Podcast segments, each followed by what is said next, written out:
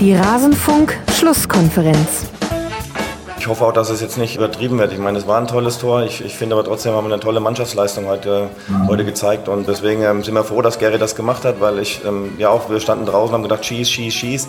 Und er geht immer weiter, immer weiter. Klar, Trainer, Kollege hat es ja gesagt, äh, dass äh, für ihn das halt ein bisschen zu passiv war, das Verteidigen. Und ähm, ja, er hat dann doch zum Glück noch im richtigen Moment abgeschlossen. Alles zum letzten Bundesligaspieltag. Trainer Thomas Reis hat gedacht, schieß, schieß, schieß und zum Glück hat er nicht geschossen, denn so ist eines der schönsten Tore dieser Bundesliga-Saison der Männer gefallen von Gerrit Heutmann im Spiel zwischen dem VfL Bochum und dem ersten FSV Mainz 05. Und damit hallo und herzlich willkommen zu Rasenfunk Schlusskonferenz Nummer 328 zu eben genau jenem zweiten Spieltag der Männerbundesliga. Ich freue mich, dass ihr mit dabei seid. Mein Name ist Max Jakob. Jakob Ost. Ich bin der Edgenetzer auf Twitter und ich freue mich sehr auf folgende Runde. Zum einen mit seinem Rasenfunk-Debüt und er wird uns nicht nur im Bochum-Schwerpunkt Frage und Antwort stehen. Philipp Rentsch, freier Sportjournalist, hat unter anderem das VfL-Magazin gegründet und ich empfehle sehr, ihm auf Twitter zu folgen als p-rentsch ist er da zu finden. Hallo Philipp. Hallo Max. Schön, dass du hier bist aus dem Regen in. Ist es direkt in Bochum oder wo erreichen wir dich gerade? Ja, jetzt muss ich ein bisschen aufpassen. Ich wohne quasi auf der früheren Stadtgrenze zwischen Wattenscheid und Bochum. Wattenscheid ist ja natürlich auch bekannt aus der Bundesliga in den 90er Jahren, insgesamt vier Jahre dort aktiv. Und ich wohne ja wie gesagt, fast auf der ehemaligen Stadtgrenze. Ähm, ich persönlich sage immer, ich wohne natürlich in Bochum-Wattenscheid. Je nachdem, wenn ich mich dann in Wattenscheid bewege, sage ich, ich, ich komme aus Wattenscheid und wenn ich mich im alten Kerngebiet von Bochum bewege, sage ich natürlich, ich bin Bochumer. Ja, stark. Das ist doch auch, das passt ja wunderbar zu so einem flexiblen Medium wie Podcast. Also für alle Zuhörenden aus Wattenscheid, hier redet ihr mit einem echten Wattenscheider, endlich mal im Rasenfunk und für alle Bochumerinnen und Bochumer da draußen sagen, sage ich, hier haben wir ein Bochumer Stadtkind für euch. Das gibt's nur im Rasenfunk. Ich freue mich, dass du mit dabei bist und ich freue mich ebenfalls, dass mit dabei ist Tiziana Höll, jetzt schon zum dritten Mal, ebenfalls freie Sportjournalistin. Vielleicht kennt er sie auch. Sie hat einen NFL-Podcast, den Woman Coverage Podcast. Sie ist auf YouTube aktiv und auch ihr kann man auf Twitter folgen als TI Höll mit OE. Kann man sie da finden. Hallo Tiziana. Hallo aus Berlin. Ja, da ist es eindeutig. Schön, dass ihr beide mit dabei seid. Wir wollen gleich über den Spieltag sprechen. Vorher bedanke ich mich noch bei, aber bei einer Reihe von Menschen, bei Ed Nicholsnet, bei Nadi, bei Heiko aus Niedern-Dodeleben, Niedern-Dodeleben, es tut mir leid, F. Carsten, Mattes, Weihnachtslachs, dem fünften Beatle, Eintracht Emma und Joko 1990. Sie alle sind Rasenfunk-Supporterinnen und Supporter. Der Rasenfunk bleibt weiter, weiter Werbe, Sponsoren und Paywall frei. Wir finanzieren uns ausschließlich über eure freiwillige Unterstützung, wie groß oder klein sie dann auch monatlich ist. Herzlichen Dank an alle, die das schon tun. Und wenn ihr das noch nicht tut, dann schaut doch mal auf rasenfunk.de slash supportersclub. Da erfahrt ihr, wie man uns unterstützen kann. Schon kleine Beträge helfen. Dann habe ich noch zwei Ankündigungen zu machen, bevor wir starten. Zum einen wird es wieder Kurzpässe geben. Wir beginnen mit einem, der am Montagvormittag aufgezeichnet wird. Das heißt, je nachdem, wann ihr das hier hört, könnt ihr ihn vielleicht sogar schon hören. Wir starten unsere Ligatour. Da werden wir mit mehreren Experten gleichzeitig in europäische Ligen gucken. Die erste Ausgabe gibt es am Montag. Ja, Mittag hoffentlich wird sie online sein. Und falls ihr es nicht mitbekommen habt, es gibt jetzt auch ein Format, in dem ich äh, zu Gast bin oder das ich mit erstelle vom ZDF. Der Mainzer Keller wird in der Mediathek und auf YouTube jeweils am Montag ab 18 Uhr gestreamt. Da blicken Tobias Escher, Lena Kassel und ich auf den Spieltag zurück mit Videoszenen. Das ist der große Unterschied. Zum Rasenfunk kann man auch nachträglich on demand konsumieren. Wenn ihr mögt, dann schaut auch da rein. Aber vorher müsst ihr natürlich ganz brav jetzt erst diese Schlusskonferenz durchhören. Lasst uns beginnen. Wir wollen auf den zweiten Bundesligaspieltag blicken. Es macht noch nicht so ganz viel Sinn, sich an der Tabelle zu orientieren. Deswegen gehen wir jetzt mal nach Spektakel, zumindest nach äußerem Spektakel und beginnen mit einem der beiden 4 zu 0 Spiele. Es war ein perfekter Abend für Leverkusen am Samstag gegen Gladbach und genau umgedreht war es für die Borussia. Schon nach acht Minuten führt Leverkusen nach einem Eigentor von Jan Sommer und einem Treffer von Patrick Schick mit 2 zu 0. Dann verschießt Lars Stindl auch noch einen Strafstoß und Diaby und Amiri treffen noch weiter ins Tor Endstand 4 zu 0 und fast genauso viele Verletzungen auf Seiten der Gladbacher. Philipp, was war das für ein Abend für die Borussia? Ja, eigentlich denkt man ja, wenn, wenn Leverkusen Borussia Mönchengladbach empfängt, dann wird das ein sehr ausgeglichenes Duell sein. Ähm, gerade das Ergebnis zeigt, dass es gestern nicht der Fall war. Ähm, es fing natürlich auch recht unglücklich an für, für Borussia Mönchengladbach, schon nach zehn Minuten äh, 2 zu 0 zurückzuliegen. Ähm, insbesondere das, ja, doch auch da sehr unglückliche Gegentor, äh, das 1 zu 0, ähm, äh, wo Jan Sommer sicherlich äh, unglücklich aussah, aber ähm, ich glaube, ähm, das passiert dann auch mal einem Torwart, äh, vielleicht auch nur einmal in der Saison. Das war jetzt äh, ausgerechnet gestern der Fall. Ähm, also ja, un unglücklicher Start. Ich glaube, dieses Wort ist, ist sehr, sehr passend für dieses Spiel aus Gladbacher Sicht. Ja, Tiziana, wie haben dir die Borussen gefallen gegen Leverkusen? Ja, also ich sehe das ähnlich wie Philipp, ähm, war einfach ein gebrauchter Tag aus der Sicht der Gladbacher.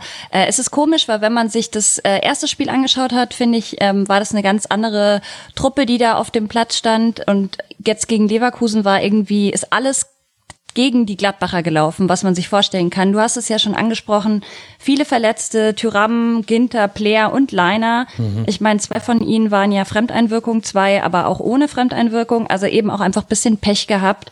Und da muss man dann auch gucken, wie sich das jetzt ähm, in den nächsten Spielen dann auch auswirkt, diese Verletzungen, ähm, weil die werden wehtun. Ähm, immerhin, ich finde, das einzig Gute für Gladbach ist, die haben jetzt erstmal, glaube ich, in den nächsten Wochen vergleichbar leichte Gegner. Ähm, erst Ende September kommt dann Dortmund, also treffen sie auf Dortmund. Ähm, von dem her, glaube ich, ist das noch so das Beste, was man da draus ziehen kann. Und sonst, glaube ich, würde ich einfach sagen, dieses Spiel muss man abhaken. Mhm. Ja, wir wollen es jetzt aber noch nicht äh, so schnell abhaken.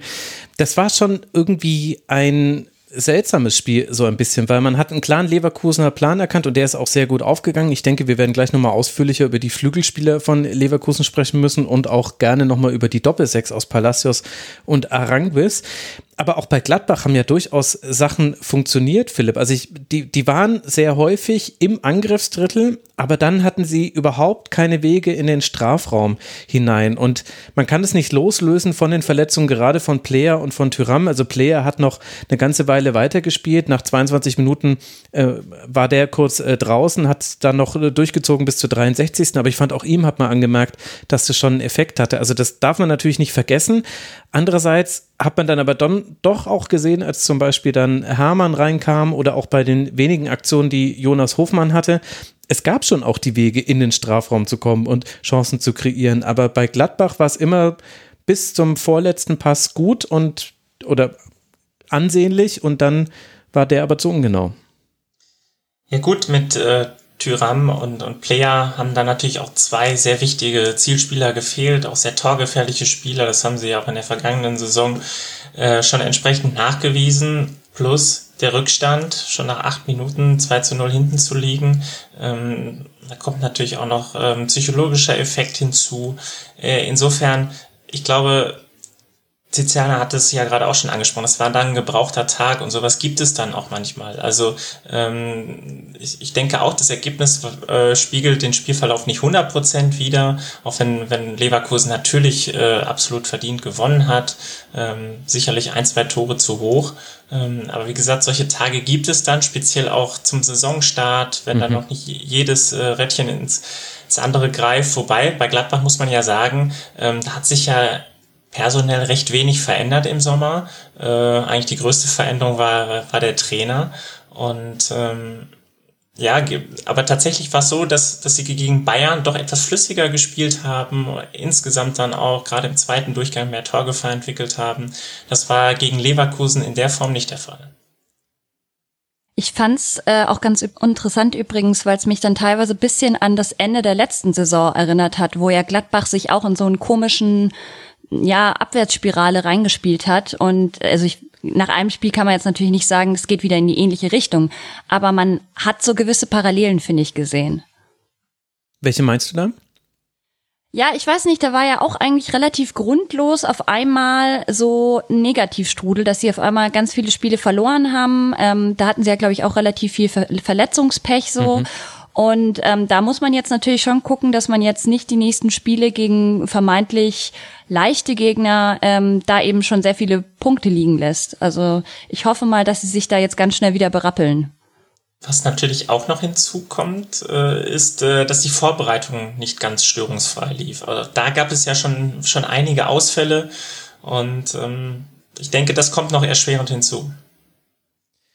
Ja, das glaube ich auch. Und äh, dann hast du auf einzelnen Positionen eben auch einfach gemerkt, dass da die Spieler entweder noch nicht in der Form sind, äh, die sie benötigen für die Saison oder halt vielleicht auch noch eine Nummer zu klein sind. Also es tut mir sehr leid für Joe Skelly. Ich will ihm nicht zu nahe zu treten, aber im direkten Duell mit Diaby war das schon relativ deutlich häufig zu sehen, dass der eine eben schon sehr viel mehr Erfahrung hat und auch ein höheres Endtempo. Das war so eine der Schwachstellen und im Vergleich zum Bayern-Spiel ein bisschen war Gladbach kurioserweise in der Bayern-Situation, fand ich zumindest in der Anfangsphase. Denn die Chancen, die Leverkusen hatte, und damit können wir dann vielleicht auch mal über die Leverkusener sprechen, die wurden ja am Anfang vor allem durch Fehler der Gladbacher ja, kreiert, möchte man fast schon sagen. Sehr viele Ballverluste, gerade auch im Zentrum. Da hat Leverkusen zum Teil auch sehr gut spekuliert. Da gab es eine Aktion, wo Palacios einfach super direkt antizipiert, wo der nächste Ball hinkommt und so dazwischen sprintet. Aber da hat es eben dann auch Gladbach den Leverkusener leicht gemacht und dann haben die wiederum die Qualität oder das Glück, das kann man jetzt bewerten, wie man möchte, vielleicht beim 1 zu 0 noch ein bisschen mehr Glück, beim 2 zu 0 kann man dann schon von Schick, kann man dann sicherlich auch über Qualität noch eher sprechen, diese Chancen zu nutzen. Und dann lief es ja eigentlich alles Leverkusen in die Hände. Und von denen war es ja eine sehr gute Reaktion, Tiziana, auf das erste Spiel jetzt dann gegen den ersten FC Union Berlin, was ja nur unentschieden ausging. Ja, absolut. Also sie haben echt äh, das eiskalt ausgenutzt, weil man muss ja sagen, Gladbach hatte ja auch die eine oder andere Chance, zum Beispiel auch durch ähm, Jonas Hoffmann, wo mhm. dann der Ball aber an den Pfosten gegangen ja. ist. Ähm, genau wie wir eben vorhin schon gesagt haben, alles, was für Gladbach nicht lief, lief irgendwie für Leverkusen. Und sie haben es auch gut gemacht. Also gerade über ähm, Diaby hast du ja schon gesagt, äh, extrem hohes Tempo. Ähm, und Gladbach hat halt dann anfangs so ein bisschen geschlafen und dann stand es auf einmal relativ schnell 2-0. Und dann bist du natürlich in der Situation, dass du halt irgendwie nur noch versuchst, äh, das wieder auszugleichen und es hat aber absolut nicht geklappt. Äh, Schick hat mir auch, finde ich, sehr, sehr gut gefallen. Ähm, ja, von dem her muss man sagen, Gladbach hat einfach auch Stindel beispielsweise hat überhaupt keinen Platz. Es gab eine Phase, wo Gladbach nur lange Bälle ähm, eben bekommen hat. Es war alles sehr eng, hast du ja auch schon gesagt, also viele Fehlpässe und das am Ende hat dann halt echt zu diesem 4-0 geführt. Mhm. Und der verschossene Strafstoß von Lars Stindl, der ist natürlich in der Retrospektive nochmal schwer zu verkraften, weil der einfach den Anschlusstreffer bedeutet hätte noch vor der Pause.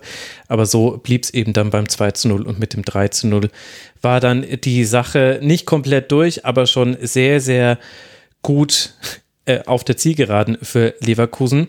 Die haben ja auch mit Bakker jemanden, der jetzt, finde ich, schon im zweiten Spiel gezeigt hat, äh, Philipp, was er Leverkusen bieten kann. So ein bisschen äh, die Ergänzung zu Frimpong auf der einen Seite, der aber weniger Szenen hatte. Bakker auf links, fand ich, hatte viele gute Momente, wobei man das Foul an Leiner, das ja letztlich zum Knöchelbruch und zum Strafstoß geführt hat, auch wenn es sicherlich in der Schärfe keine Absicht war, nicht komplett rausnehmen darf. Aber davon abgesehen, eine gute Leistung von ihm. Ja, finde ich auch. Insgesamt ähm, ist es interessant, wie, wie Leverkusen den Kader auch im Sommer äh, verändert hat. Ähm, es fällt ganz klar auf, dass sie natürlich auf ein sehr hohes Tempo setzen, auf eine gewisse körperliche Präsenz äh, im Mittelfeld und äh, man muss ja auch wenn ich jetzt ein bisschen schon wieder von Bakker weggehen darf, ähm, äh, nochmal auf die Bank schauen. Äh, Florian Wirz hat gestern äh, noch gar nicht gespielt, beziehungsweise ist erst sehr spät reingekommen. Amiri wurde eingewechselt. Also gerade dann, wenn es auch darum geht, am Ende der Saison um, um die Top-Plätze mitzuspielen, dann ist einfach auch die Kaderbreite sehr entscheidend und sehr, sehr wichtig. Und ich glaube, dass Leverkusen da nochmal einen großen Sprung gemacht hat, äh, äh dass Bayern 04 jetzt sowohl in der Defensive als auch in der Offensive doch ein paar Alternativen mehr hat. Andrich ist jetzt noch von Union dazugekommen. Ähm, insofern glaube ich, dass, dass Leverkusen ähm, gerade wenn es auch um, das direkte Duell gegen Gladbach dann in der, in der Tabelle geht, vielleicht äh, die Nase vorn haben könnte. Das ist, man muss es vorsichtig formulieren nach, nach zwei Spieltagen, ähm, natürlich, aber ähm, ich glaube, in der, in der Kaderbreite sind sie dann doch etwas, etwas stärker als äh, Borussia Mönchengladbach. Ja, das werden wir dann überprüfen können im weiteren Verlauf der Saison. Ich glaube, wen man noch erwähnen muss, ist Lukas Radetzky. Nicht nur, weil er den Strafstoß gehalten hat, sondern er hatte auch sonst noch ein paar sehr gute Paraden. Und es gab durchaus immer wieder die Phasen, in denen man das Gefühl hatte, Gladbach kommt vielleicht nochmal irgendwie ran. Also Neuhaus hat viele Dinge versucht, hatte vier gewonnene Dribblings, ist oft aus dem Mittelfeld gestartet in den 16er Stindl. Auch wenn er den Strafstoß verschossen hat, er hat, er hat wirklich alles versucht, was für ihn ging. Er hatte bloß kein Glück dabei. Jonas Hofmann, den Pfostentreffer haben wir schon angesprochen, hat Tiziana schon vorhin erwähnt. Also es gab da auch die Momente für Gladbach und die, die Lukas Radetzky ausmerzen konnte, die hat er auch ausgemerzt. Das, glaube ich, war auch nochmal ein Bestandteil dieses dann am Ende so klaren Sieges. Und das hilft ja dann Leverkusen sehr in der aktuellen Lage. Gut, für Leverkusen geht es weiter. Jetzt dann in Augsburg, bevor die Länderspielpause ansteht. Borussia Mönchengladbach. Da haben alle Fans des ersten FC Union Berlin vorhin aufgestöhnt. Tiziana, als du gesagt hast, ein machbares Programm.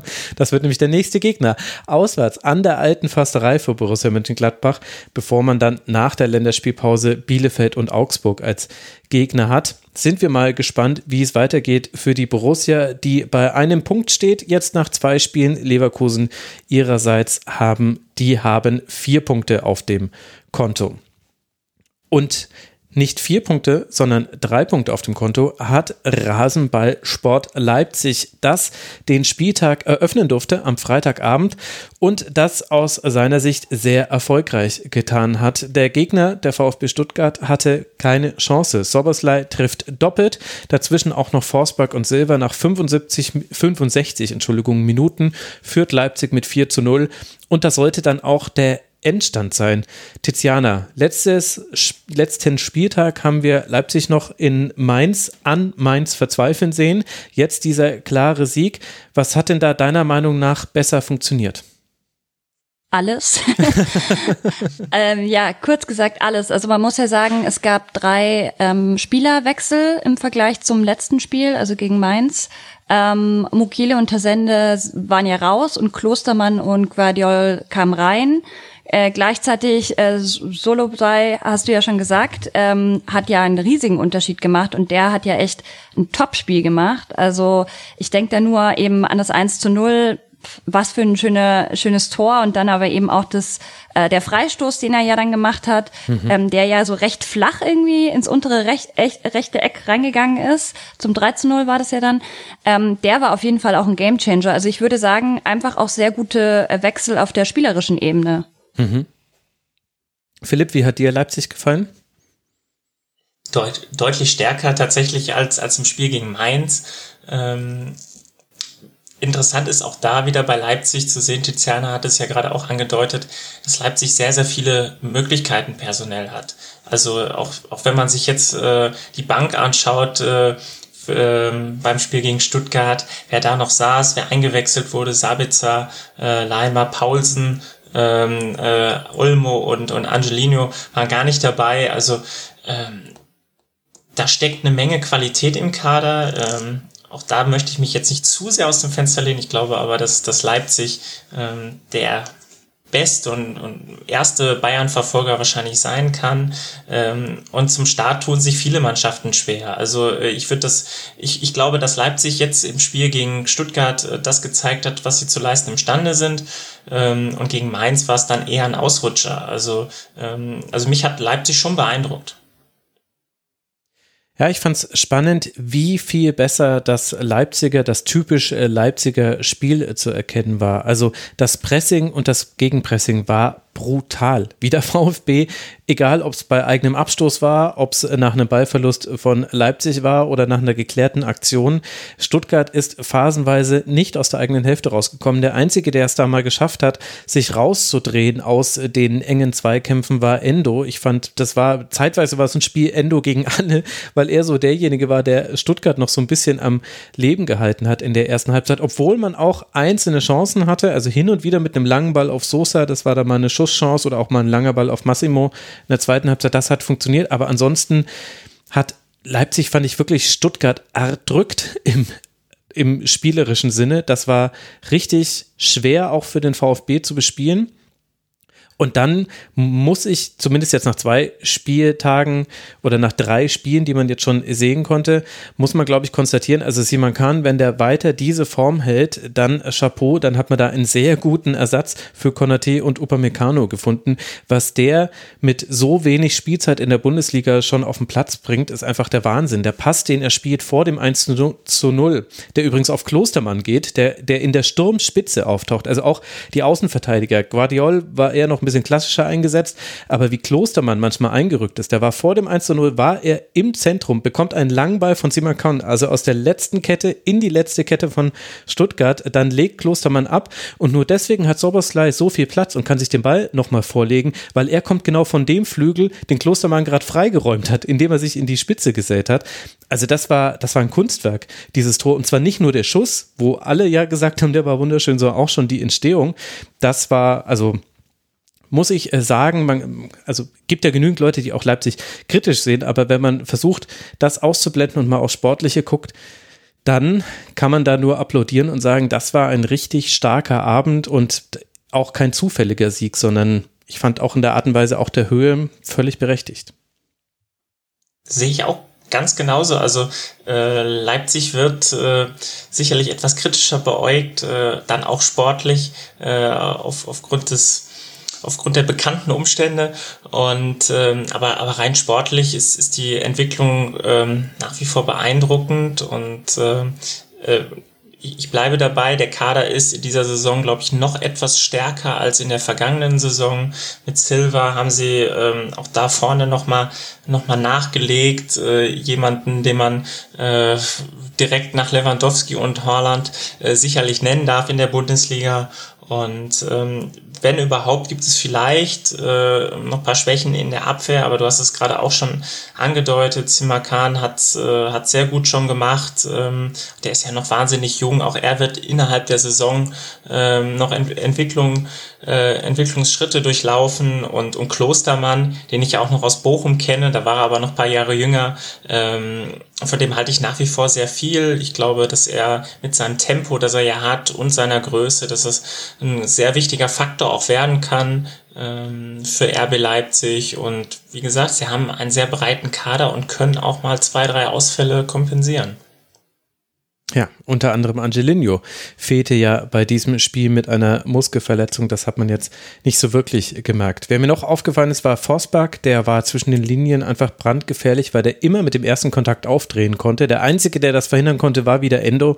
Ansonsten haben da einige Spiele auch in den direkten Duellen ein bisschen Lehrgeld gezahlt. Aber das darf man ja nicht vergessen, Tiziana. Auch der VfB verletzungsgebeutelt. Da lief jetzt auch nicht alles nach Plan und wurde jetzt auch noch schlimmer durch dieses Spiel mit der allerletzten Aktion Aktion äh, kugelt sich Kalajdzic äh, die Schulter aus, wird jetzt erstmal auch wieder ausfallen da hat man schon auch hin und wieder gemerkt beim VfB, da steht halt jetzt auch nicht die allererste Elf auf dem Platz, egal wie gut das die Spieler dann trotzdem versucht haben zu machen, aber da kann man halt dann letztlich dann kaum gegenhalten gegen einen solchen Gegner.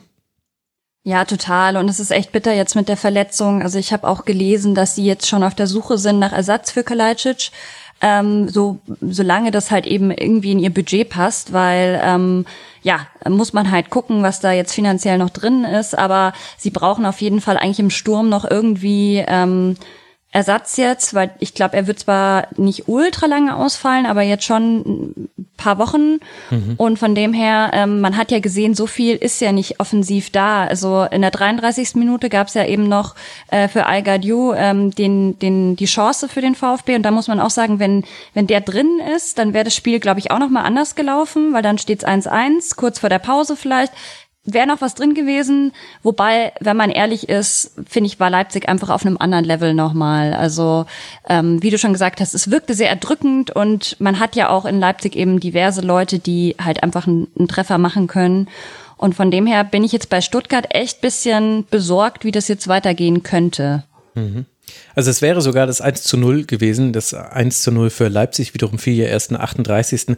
Aber wahrscheinlich hätte man trotzdem genau, ja. Probleme gehabt. Also ich, ich habe mir auch nochmal den, den Spielaufbau von Stuttgart im Vergleich zum Fürth-Spiel angeguckt. Und zwar beim Stand von 0 zu 0. Also jetzt nicht irgendwie bei 3 zu 0 oder so. Da hat dann Leipzig auch wieder ein bisschen mehr Lücken gelassen. Da hat man dann auch mal wieder übers Zentrum rausspielen können. Das ging dann ein bisschen besser. Aber es war wirklich einfach frappierend der Unterschied. Wie soll es jetzt auch anders sein? Fürth ist nicht Leipzig und Leipzig ist nicht Fürth aber wie wenig Zeit Stuttgart einfach hatte. Gerade Massimo, der hat manchmal den Ball bekommen und dann rauschte Guardiol schon an, der unglaublich offensiv rausverteidigt hat, gemeinsam mit Nkunku. Die waren in der ersten Halbzeit gefühlt nur in der Hälfte des VfB. Und mit diesem Zeitdruck sind eben ganz, ganz wenige Stuttgarter nur zurechtgekommen. Und das kann man dann, will ich jetzt aber auch nicht als Vorwurf irgendwie äh, formuliert wissen, das ist halt einfach eine andere Qualität, die da Leipzig hat die in dem Spiel da war. Und das war, glaube ich, so ein Riesenproblem für den VfB. Philipp, wie siehst du die Situation bei den Stuttgartern? Ja, ich, auch da ist es jetzt schwierig, nach, nach zwei Spieltagen äh, und auch zwei sehr unterschiedlichen Ergebnissen gegen auch sehr unterschiedliche Mannschaften ähm, schon irgendwie so ein kleines Zwischenfazit zu ziehen. Ich glaube tatsächlich, dass es personell äh, etwas eng werden könnte jetzt, äh, mhm. weil entweder Leistungsträger im Sommer gegangen sind oder äh, ähm, jetzt auch fehlen. Und, und sie haben dann ein paar Spieler, die sich einfach auch noch entwickeln müssen. Massimo Klimovic zum Beispiel. Ähm, sie haben dann auch einige Spieler, die ähm, sicherlich die Qualität für die Bundesliga haben, wie Clement, wie Förster, mhm. ähm, al aber trotzdem ähm, sicherlich nicht zu den zu den allerstärksten gehören, wenn man ganz ehrlich ist. Und ähm, und vielleicht fehlt dann auch bisschen was aus der zweiten Reihe ähm, noch, um dann, ähm, um dann nachzulegen. Also ich glaube, ähm, ich, Matarazzo ist ein Trainer, den ich so einschätze, dass er, ähm, dass er Spieler gut entwickeln kann, er auch eine sehr gute Art hat. Ich habe das hier aus Wattenscheid mitbekommen. Da hat er, ähm, hat er mal äh, ein Jahr gespielt. Ähm, viele loben ihn sehr für seine sehr menschliche Art und ich glaube, dass er auch jemand ist, der mit jungen Spielern gut umgehen kann. Ich glaube, mhm. deshalb ist Stuttgart auch eine ähm, gute Adresse für, für junge, entwicklungsfähige Spieler. Ich meine, Misslintat ist ja ist ja jemand, der auch genau solche Spieler versucht zu entdecken und zum VfB zu lotsen. Ähm, aber ich glaube, die Saison diesmal könnte für Stuttgart etwas schwieriger werden als, als die vergangene. Aber ja, nach zwei Spieltagen ähm, äh, darf man sich vielleicht auch nicht zu weit aus dem Fenster lehnen mit Prognosen. Aber wie gesagt, ich glaube, äh, es wird eine Saison, ähm, die, ähm, die möglicherweise in der, eher in der zweiten Tabellenhälfte enden könnte als in der ersten. Aber äh, ich hoffe, das kommt äh, mir nicht irgendwann, äh, beziehungsweise es kommt nicht irgendwann wieder zurück und äh, Stuttgart landet dann sehr weit oben. Naja, den Stuttgartern wäre es ja zu gönnen und dann wäre dir auch niemand böse, Philipp. Das Problem ist eher, wenn man andere Prognosen in die andere Richtung macht. Für Stuttgart geht es jetzt dann weiter zu Hause gegen den SC Freiburg, bevor man dann Länderspiel pausieren äh, darf. Und für Raber Leipzig geht es jetzt dann nach Wolfsburg, bevor man dann nach der Länderspielpause schon auf den FC Bayern trifft. Das sind durchaus zwei interessante Partien in der jüngeren Zukunft von Leipzig. Und bildet uns auch die Brücke dann über den FC Bayern zu sprechen. Das ist das Spiel, was diesen Spieltag zugemacht hat. Wir nehmen fast unmittelbar nach Abpfiff der Partie gegen den ersten FC Köln auf. Und wer hätte in der ersten Halbzeit von uns dreien gedacht, dass wir dann doch so viel zu besprechen haben würden nach dem Verlauf der zweiten Halbzeit. In der ersten Halbzeit geht es mit 0 zu 0 in die Kabinen und dann fallen doch noch fünf Tore und sehr zur Freude aller neutralen Beobachterinnen und Beobachter nahezu aus ausgeglichen. Erst legen Lewandowski und Nabri in den Minuten 50 und 58 vor, dann gleich Köln durch Modest und Uth innerhalb von drei Minuten aus und erst ein erneuter Treffer von Nabri macht dann das Endergebnis klar, dass die Bayern dann auch über die Zeit bringen und so mit 3 zu 2 ihren ersten Bundesliga-Sieg einfangen können. Tiziana, wie haben dir die Bayern gefallen? Wie haben dir die Kölner gefallen? Wie kam dieses Spiel deiner Meinung nach zustande? Mm, also ich würde sagen, mich hat es auf jeden Fall auch überrascht, dass Köln so gut mitgehen konnte. Ähm, ich habe mir aber schon relativ früh gedacht, ähm, dass sie dieses Tempo wahrscheinlich nicht über 90 Minuten halten werden können, weil es einfach sehr, sehr aufwendig war. Mhm. Ähm, starkes Pressing, gerade Uth und Thielmann haben mir da gut gefallen. Ähm, und dass sie dann tatsächlich auch nochmal zurückkommen, nachdem es eben schon 2-0 für die Bayern stand, das, da war ich dann echt so Chapeau. Also man muss natürlich auch berücksichtigen, wie diese Ausgleichstreffer dann zustande kamen. Ähm, war ja dann auch so ein bisschen geschlafen nach dem 2-0, wo dann Modeste eben mit dem Kopf äh, trifft zum 2-1. Aber man muss sagen, die Bayern haben schon auch äh, sehr fahrig ge gewirkt auf mich. Also ich habe auch bisschen bei Twitter so verfolgt, was die Leute so schreiben ähm, während dem Spiel. Und da kamen ja wirklich sehr, sehr viel negative Kommentare auch in, in Richtung der Bayern. Sehr unkonzentriert, sehr viele Fehlpässe, sehr fahrig eben. Aber ich finde, was man auf jeden Fall positiv mitnehmen kann aus der, Sicht der Bayern, ähm, dass Musiala, als der kam, finde ich, hat sich einiges getan. Ich verstehe eh nicht aus meiner Sicht, warum Musiala bisher nicht starten darf ähm, weil ich ihn einfach unglaublich stark finde. Mhm. Und er ist auch eben jemand, der auch als Solo-Künstler im weitesten Sinne sozusagen als äh, mit einem Solo einfach das Spiel äh, rumreißen kann. Und das hat man ja heute auch wieder gesehen. Genau, und von dem her finde ich für die Kölner ein bisschen ärgerlich, wäre vielleicht mehr drin gewesen. Am Ende fand ich, waren die Bayern aber das stärkere Team. Das hat man vor allem gegen Ende dann gemerkt. Da ist Köln irgendwie einfach die Luft ausgegangen und es ist ihnen auch wirklich nichts mehr eingefallen. Philipp, was hast du zu ergänzen? Also die, die beiden Gegentore der Bayern ähm, fielen ja eigentlich nach, nach, dem, nach dem gleichen Prinzip, nach dem gleichen Muster. Ähm, scharfe Hereingabe und dann, ähm, dann in, in der Mitte viel zu viel, äh, viel zu viel Platz. Und ähm, ich glaube, dass, dass die Bayern tatsächlich ähm, in der Offensive eine sehr hohe individuelle Qualität haben, die sich dann auch in, in so einem Spiel wieder durchsetzt. Ähm, aber dass sie speziell defensiv äh, noch nachlegen müssen. Natürlich hat sich da auch personell im Sommer einiges verändert. Ähm, aber das ist in meinen Augen, das hat man auch gegen Gladbach teilweise schon gesehen, noch die, noch die Schwachstelle der Bayern. Und, ähm, und zu Musiala noch ganz kurz. Also ich glaube, Sané äh, muss, sich, muss sich teilweise erheblich steigern, um den Platz äh, im Team zu behalten. Äh, denn Musiala hat, äh, hat nicht nur jetzt in der zweiten Halbzeit angedeutet, äh, was er leisten kann. Und ähm, das hat mir auch gut gefallen, speziell wie er sich dann auch beim 1 zu 0 durchsetzt. Und mhm. ähm, ich glaube, gerade Sané ist ein Spieler, von, von dem sich die Bayern auch noch etwas mehr erhoffen. Ja, das war natürlich eins der großen Themen nach diesem Spiel. Was ich so interessant finde, weil du es jetzt auch gesagt hast, Philipp, mit der Qualität in der Verteidigung, also in der letzten Linie und dass sich da ja auch was getan hat. Was ich interessant fand an den Gegentreffern war, und wir haben, also, und das waren ja zum Teil Dubletten von, äh, von Gegentoren. Also man, dieses 2 zu 1, das Anthony Modest macht, nach Flanke von Hector vom linken Flügel, das ist fast identisch äh, gefallen gegen Rasenballsport Leipzig, Forsberg, der völlig frei köpfen kann, damals auch zum Ausgleich. Und es ist genauso gefallen von Bielefeld. Das war eines der Tore von Bielefeld und es gab noch eine große Chance, die Bielefeld da dann genau nach diesem Muster vergeben hat. Also sprich, das sind quasi Altlasten aus der alten Saison und die Entstehung hängt ja aber gar nicht nur mit den Innenverteidigern zusammen, wo man schon über die Abstimmung auch reden kann. Also zumindest beim ersten Treffer, beim zweiten Treffer ist es schwieriger, weil da ist es letztlich ein Laufduell und Uth ist einfach schneller am Ball und es ist dann ganz knapp kein Abseits.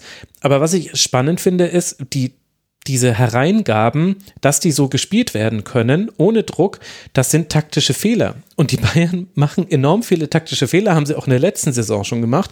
Durfte man immer nicht sagen. Dann waren immer die ein oder anderen Fans waren dann beleidigt, weil Bayern hat ja dann trotzdem sehr häufig gewonnen. Aber auch in diesem Spiel hat man das gesehen. Kann man vielleicht auch nicht erwarten, dass da alles schon weg ist, aber ich finde das schon spannend, dass du diesen, den Mangel an Erfahrung auf den Außenverteidigerpositionen, den merkst du auch in solchen Spielen. Und Alfonso Davis ist ein fantastischer Spieler und es macht sehr viel Spaß, ihm zuzusehen aber im Defensivverhalten trifft er einfach manchmal falsche Entscheidungen. Und Nian Su ist auch ein interessanter Spieler, hat auch, war auch spannend, ihm zuzusehen. Aber da hast du zum Beispiel dann schon eine deutliche Veränderung zu Stanisic gemerkt, der das einfach ein bisschen, ich sag mal, konservativer interpretiert hat und allein dadurch manche Dinge verhindert hat. Klammer auf, vom 1 zu 2, aber natürlich nicht die Flanke, Klammer zu. Ist halt auch noch ein junger Spieler, will jetzt da nicht mit dem Finger auf ihn zeigen. Aber das finde ich wirklich interessant, dass das im Grunde vermeintlich einfache Fehler sind, die Bayern da macht und die man auch nicht rausbekommt. Tiziana, was ist denn dann über den ersten FC Köln letztlich zu sagen? Die haben ja so viele Dinge gut gemacht, sind so gut gestartet gegen Hertha BSC, auch für viele überraschend. Steffen Baumgart hat nach dem Spiel gesagt, naja, eins der Probleme sei halt einfach hinten raus, was du ja auch angesprochen hast, da hat dann die Kraft ein bisschen gefehlt. Übrigens bei den Bayern auch so ein bisschen hinten raus war es ein bisschen wild von beiden dann. Aber ansonsten das Anlaufen mit fünf Leuten letztlich, das war ganz oft eine 5 gegen 5 Situation im Spielaufbau, das hat Köln schon richtig gut durchgebracht über weite Phasen des Spiels.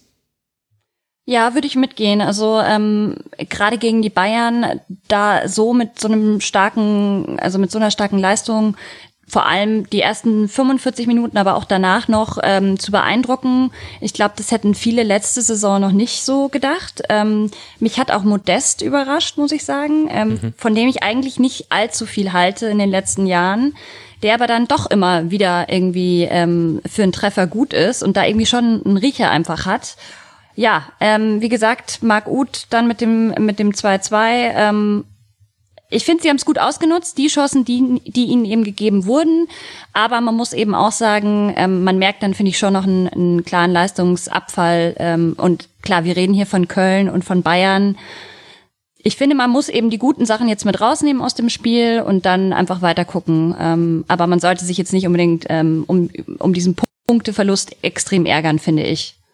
Aber ich, ich finde, man sieht schon nach zwei Spieltagen eine sehr deutliche Handschrift von, von Steffen Baumgart. Ähm, gerade wenn man äh, seinen Fußball, den er hat spielen lassen, äh, in Paderborn so ein bisschen verfolgt hat. Mhm. Also ähm, er versucht jetzt äh, die Kölner in eine ähnliche Richtung zu lenken, sehr intensiv äh, auch das, das recht konsequente Anlaufen, flache Herausspielen hinten. Also ich glaube, dass, dass Steffen Baumgart da schon in, im Sommer einiges bewegt hat und ähm, dass das natürlich dann gegen die Bayern äh, vielleicht nicht äh, sofort zum Erfolg führt, ist, äh, ist auch irgendwo logisch. Ähm, aber ähm, ich finde, das Ergebnis 3 zu 2 ist dann, ist dann wirklich auch ordentlich aus, aus Kölner Sicht. Ähm, ich, ich glaube, da gab es schon in der Vergangenheit Ergebnisse der Kölner, die da nicht so positiv waren in München. Und äh, also ich finde, äh, Steffen Baumgart hat im Sommer doch schon einiges bewegen können. Ja, und ich muss sagen, ich persönlich hätte es nicht gedacht, dass man mit diesen Spielern einen so intensiven Fußball gegen den Ball spielen kann. Also das hätte ich einfach nicht erwartet. Also von Marc Uth, dass der so gut im Anlaufen ist und das auch durchzieht, bis eben dann einfach die Kraft nicht mehr reicht. Okay, auch Florian Kainz hätte ich das zugetraut. Aber dass, dass Thielmann das so gut hinbekommt. Gut, Ljubicic war ein bisschen die, das Fragezeichen. Da konnte man allerdings schon sehr, sehr gute Dinge hören aus Österreich. Dass sogar Anthony Modest da zwar abfällt im Vergleich, aber nicht schlimm. Also Modest macht immer noch die richtigen Wege. Bei Modest ist ja das Anlaufen, da geht es ja dann meistens gar nicht um den Ballgewinn, sondern Modest muss ja so anlaufen, dass der Ball in eine gewisse Richtung gespielt wird. Das hätte ich wirklich nicht gedacht. Und wer mir in diesem Spiel noch sehr gut gefallen hat, war Skiri. Der hatte sieben erfolgreiche Tacklings, mehrere gute abgefangene Pässe. Klar, hin und wieder wurde er auch mal überspielt. Er war da auch manchmal im Zentrum ein bisschen alleine und das willst du wirklich nicht haben gegen Bayern. Also da lag es auch ein bisschen an der fehlenden Präzision der ersten Halbzeit. Da hätte das schon auch sehr deutlicher Richtung Bayern kippen können, wenn man, also sie waren sehr häufig im Angriffsdrittel, haben daraus aber verhältnismäßig wenig Chancen kreiert, nämlich fast gar keine. Aber ich finde, die Dinge, die Skiri da lösen konnte, die hat über weite Teile des Spiels wirklich gut wegverteidigt. Und das muss man nämlich auch erstmal hinbekommen, wenn fünf Spieler vor dir rausschieben, weil sie nämlich hochpressen und äh, dann bist du so ein bisschen auf dich alleine gestellt. Wenn dann nämlich mal dann doch der Ball auf die Außen kam, war Skire oft einer derjenigen, der rausrücken musste. Äh, das hat er wirklich gut gemacht über weite Teile des Spiels. Und ich hätte das, wie gesagt, ich hätte es dem FC so nicht zugetraut, dass man so auch spielen kann mit diesen Spielern. Jetzt habe ich mich beliebt gemacht mit einem Lob für den FC. Das muss man erstmal hinbekommen. Das äh, hast du dir die Statistiken nach dem Spiel mal ein bisschen angeschaut? Weil da mhm. finde ich, hat man ganz gut gesehen, dass die Bayern dann doch eben ähm, das, also rein statistisch gesehen das bessere Team war. Sie hatten irgendwie doppelt so viele Torschüsse und auch eine höhere Passgenauigkeit, hatten fast doppelt so viele Schüsse insgesamt.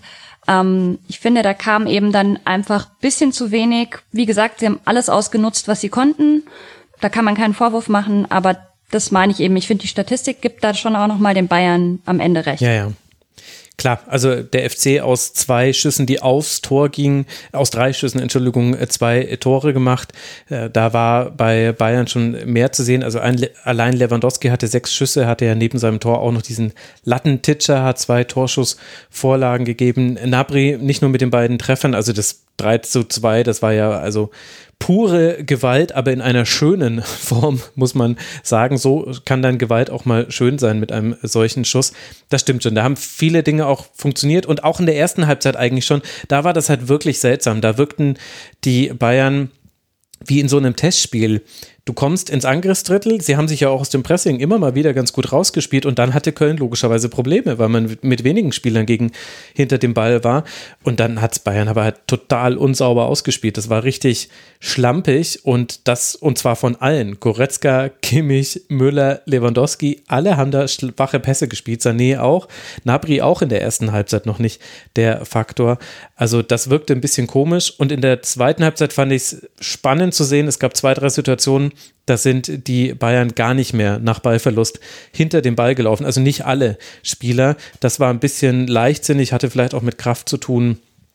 Aber bin ich gespannt, wie, wie sich das noch verändert in den nächsten Wochen. Das kann noch nicht so ganz der Anspruch sein, glaube ich. Vor allem, wenn man ja weiß, also mit Raber Leipzig kommt ja nach der Länderspielpause gleich schon ein schwieriges Auswärtsspiel auf die Bayern zu. Gut, dann lasst uns an dieser Stelle dieses Spiel zumachen. Also Köln verliert, aber steht ja bei drei Punkten und wird jetzt dann zu Hause den VfL Bochum empfangen. Das heißt, Philipp wird sich die Kölner auch nochmal genauer angucken dürfen. Die Bayern spielen jetzt unter der Woche beim Bremer SV im verschobenen DFB-Pokalspiel. Also es wurde terminlich natürlich nur verschoben und dann zu Hause gegen Hertha BSC, bevor es für die Bayern in die Länderspielpause geht. Und eben jene Bayern, die haben, wenn man so möchte, jetzt schon einen Punkt Vorsprung auf den Verfolger Borussia Dortmund. Also nicht nur, wenn man so möchte, sie haben einen Punkt Vorsprung. Die Frage ist nur, wie bewertet man Dortmund und wie kommt das, nachdem Dortmund doch seinen Auftakt so souverän gewinnen konnte? Tja, daran, äh, das liegt daran, dass die Woche danach für den BVB nicht mehr so gut war. Erst im Supercup gegen die Bayern verloren und jetzt, was natürlich noch viel wichtiger ist, auch in Freiburg beim SC. Der wiederum geht mit einem wunderbaren Freistoß mit 1 zu 0 in Führung. Salai erhöht, erhöht dann dann in der 53. Minute, jetzt habe ich es wieder genau falsch gemacht, Schalai ist es, Entschuldigung. Und auch das dritte Tor macht dann ein Freiburger. Yannick Keitel trifft ins eigene Netz zum 1 zu 2 in der 59. Minute. Aber dem BVB gelingt es in der langen Zeit danach nicht, noch auszugleichen oder gar dieses Spiel noch zu drehen. Philipp, mit welchen Mitteln hat denn Freiburg diese Überraschung geschafft? Warum ist Dortmund daran verzweifelt? Also entscheidend war natürlich der sehr frühe Freistoßtreffer durch, durch Grifo. Äh, ich glaube, es gibt äh, kaum Freistoßschützen in der Bundesliga, die, die noch besser sind. Ähm, auch aus einer, aus einer Distanz, aus der, glaube ich, nicht jeder trifft. Ähm, sehr, sehr schönes Tor. Ähm, kann mit Holtmann sicherlich mithalten bei der Wahl äh, zum Tor des Monats. Und ich, ich, ich glaube, Freiburg hat Dortmund dann den Zahn gezogen, speziell mit dem 2 zu 0, wobei ja eigentlich der Anschlusstreffer relativ schnell danach fiel. Ähm, aber ähm, Dortmund hatte recht, hatte ja durchaus Chancen. Äh, sie waren dann allerdings äh, nicht so konsequent. Ich erinnere mich an eine Chance von Malen, der dann ähm, aus aussichtsreicher Position ähm, doch nochmal einen Schlenker gemacht mhm. hat. Also das war diesmal nicht so gut wie gegen, wie gegen Frankfurt, äh, wo der BVB ja, ähm, ja nicht nur fünf Tore erzielt hat, sondern auch noch weitere Großchancen hatte. Also äh, eigentlich ein ganz anderes Spiel diesmal. Tiziana, lag das daran, dass äh, Freiburg nur zu 24 Prozent den Ball hatte und äh, deshalb äh, Dortmund wieder gegen einen tiefstehenden Gegner anlaufen musste, deiner Meinung nach? Ja, also ich finde, Freiburg hat es defensiv sehr diszipliniert durchgespielt, ähm, aber mit dem Unterschied halt, dass man trotzdem offensive Akzente reingebracht hat. Sie haben sich jetzt nicht nur hinten reingestellt. Ich glaube, das kannst du auch gegen Dortmund schwer machen, weil dafür haben sie dann eben doch zu ja starke Spieler vorne drin. Ähm, mhm. Deswegen, äh, ich glaube, da hat Philipp schon recht. Dadurch, dass es halt dieses frühe Freistoßtor gab, waren sie halt sehr komfortabel, haben das defensiv, wie gesagt, gut gemacht, haben auch technisch, finde ich, sehr, sehr sauber gespielt und haben, glaube ich, einfach sich gedacht, okay, wir sind im Umschaltspiel gut vorne drin und wenn dann noch ein Tor fällt, dann ist das Ding gelaufen und haben das, finde ich, sehr, sehr cool runtergespielt. Ich möchte auch noch einen Sonderlob an der Stelle äh, für Nico Schlotterbeck äh, mhm. hier loswerden. Also, also wie er sich gegen Haaland durchgesetzt hat, auch teilweise körperlich, das, äh, das war schon beeindruckend. Ja, es gab äh, zwischen der 24. und der 30. Minute, das waren die äh, Schlotterbeck-Minutos, wenn ihr mich fragt, äh, da hat man alles gesehen, was Nico Schlotterbeck in diesem Spiel gut gemacht hat. Also es gab, auch später hat er noch einen äh, Fehler gemacht, aber das passiert halt mal. Aber in der 24. Minute spielt er einen super Pass in der Spieleröffnung gegen hoch anlaufende Dortmunder. In der 28. Minute grätscht er einen Pass von Malen stark ab vor Holland. Das war die Szene, glaube ich, die du meintest, Tiziana, wo Malen vielleicht auch selbst hätte abschließen können. Und in der 30. Minute findet Grifo Schlotterbeck, der komplett frei zum äh, Kopfball kommt. Da kann man sogar noch fragen, muss man den nicht sogar eigentlich noch aufs Tor bringen? Und der BVB, also die Standardprobleme aus der letzten Saison, zumindest in der aktuellen Besetzung, ziehen die sich noch ein bisschen durch beim BVB. Fand ich auch am ersten Spieltag schon, dass man das äh, in Andeutungen sehen konnte. Also Schlotterbeck sicherlich einer der Spieler des Spiels auf Freiburger Seite. Man hatte ja sogar noch weitere Chancen. Das große, die große Chance von Jong, der einen freien Schuss bekommt und den komplett neben das Tor setzt. Und das wäre so eine klassische, äh, solche Fehler werden im Fußball bestraft, äh, Möglichkeit gewesen. Denn kurz vorher köpft Bellingham an den Pfosten und im Gegenzug hat Freiburg diese riesige Chance und kann eigentlich das 2 zu 0 machen. Aber so arg viel mehr große Chancen hatte Dortmund dann gar nicht. Also es gab nach dem frühen Freistoßtor, sechste Minute war das 1 zu 0, gab es in der elften Minute eine große Chance für Bellingham. Der steht auf einmal alleine vor Flecken, der dann toll pariert. Es gab dann noch einen Schuss von Holland, den er auch schon mal besser aufs Tor gebracht hat. Und dann blieb es aber lange relativ harmlos. Und meine Diagnose dazu war, Tiziana, die werfe ich dir jetzt mal vor die Füße und dann darfst du sagen, ob das jetzt Quatsch ist oder ob das auch so gesehen hast. Freiburg hat im 4-4-2 gegen den Ball gespielt. Äh, Jong und Höhler sind angelaufen und Freiburg stand aber sehr, sehr zentral. Also hat sich kaum locken lassen auf die Flügel und hat so ja auch die Raute von Dortmund sehr gut aufnehmen können. Und deshalb gab es riesige Räume. Also, und mit riesig meine ich wirklich riesig für Passlack und für Schulz. Und ich habe es nicht verstanden, warum Dortmund da nicht reingespielt hat. Und wie, um mich dann zu bestätigen, fällt dann der Anschlusstreffer, auch wenn es ein Eigentor war, aber Bellingham wäre ja zur Stelle gewesen. Äh, wahrscheinlich fällt dann das 1 zu 2 aus so einer Situation, wo dann endlich mal der Ball auf den Flügel kommt und Passlack dann diesen Raum nutzen kann. Ist dir das auch so ins Auge gestochen, dass Dortmund immer nicht geschafft hat, die Flügel einzubeziehen? Ja, tatsächlich habe ich das als Notiz hier auch stehen. Äh, Dortmund unkreativ, zum Beispiel Flügel steht hier. ähm, also würde ich auf jeden Fall mitgehen. Ähm, ich finde, sie müssen eh ein bisschen aufpassen, dass sie nicht zu ausrechenbar werden mit der ganzen Haaland-Geschichte. Ähm, Klar, jetzt aus dem ersten Spiel jeder krass gefeiert und es ist ja auch ein super beeindruckender Spieler. Aber man hat halt mehr Spieler als äh, Erling Haaland, finde ich, am Ende des Tages. Und es werden ja auch die Gegner dann irgendwann checken und auch ihre Technik dementsprechend ausrichten. Von dem her ähm, gehe ich da komplett mit. Hat mir voll gefehlt, einfach mehr auch über die Flügel zu spielen. Bei Haaland sind mir sechs Ballverluste aufgefallen. Also in der Statistik sind es sechs Ballverluste. Ich habe mal seinen Karriereschnitt rausgesucht. Der ist bei 1,9 Ballverlusten pro Spiel. Im Schnitt hatte er nie mehr als drei. Also das zeigt auch noch, bei dem haben einige Dinge nicht funktioniert.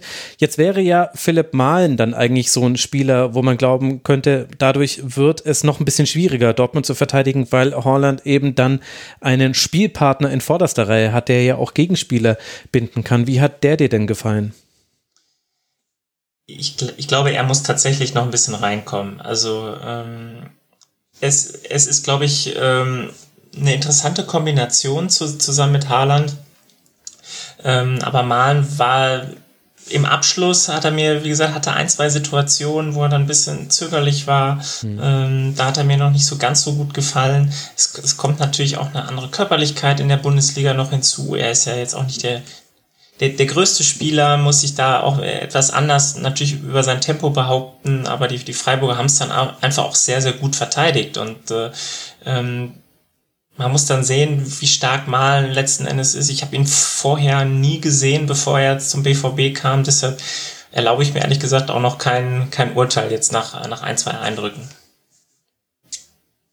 und ist vielleicht auch sehr undankbar gegen eben dieses Freiburg, was eben halt auch einfach sehr, sehr gut im eigenen Strafraum verteidigt hat. Es gab ganz wenige Szenen, in denen da mal kleinere Fehler passiert sind. Es gab viele Flanken von Dortmund, da hätte potenziell viel passieren können. Also da verteidigt man halt immer mal wieder eine unsauber und die fällt dann jemandem vor die Füße. Aber kaum in diesem Spiel 40 klärende Aktionen hatte der SC Lienhardt allein 12, Schlotterböck und Günther 8 und 7. Das sind jetzt nur Zahlen, aber so war es auch dem Spiel anzusehen, Tiziana, was auch immer da Dortmund in den Strafraum gebracht hat. Im Strafraum stand Freiburg mit ganz wenigen Ausnahmen wirklich sehr gut. Und das war dann, glaube ich, zusammen mit den Nadelstichen, die du schon angesprochen hast und mit dem hohen Laufaufwand, den man hatte in den Umschaltaktionen, sowohl defensiv als auch offensiv, wahrscheinlich dann der Schlüssel zu diesem Sieg.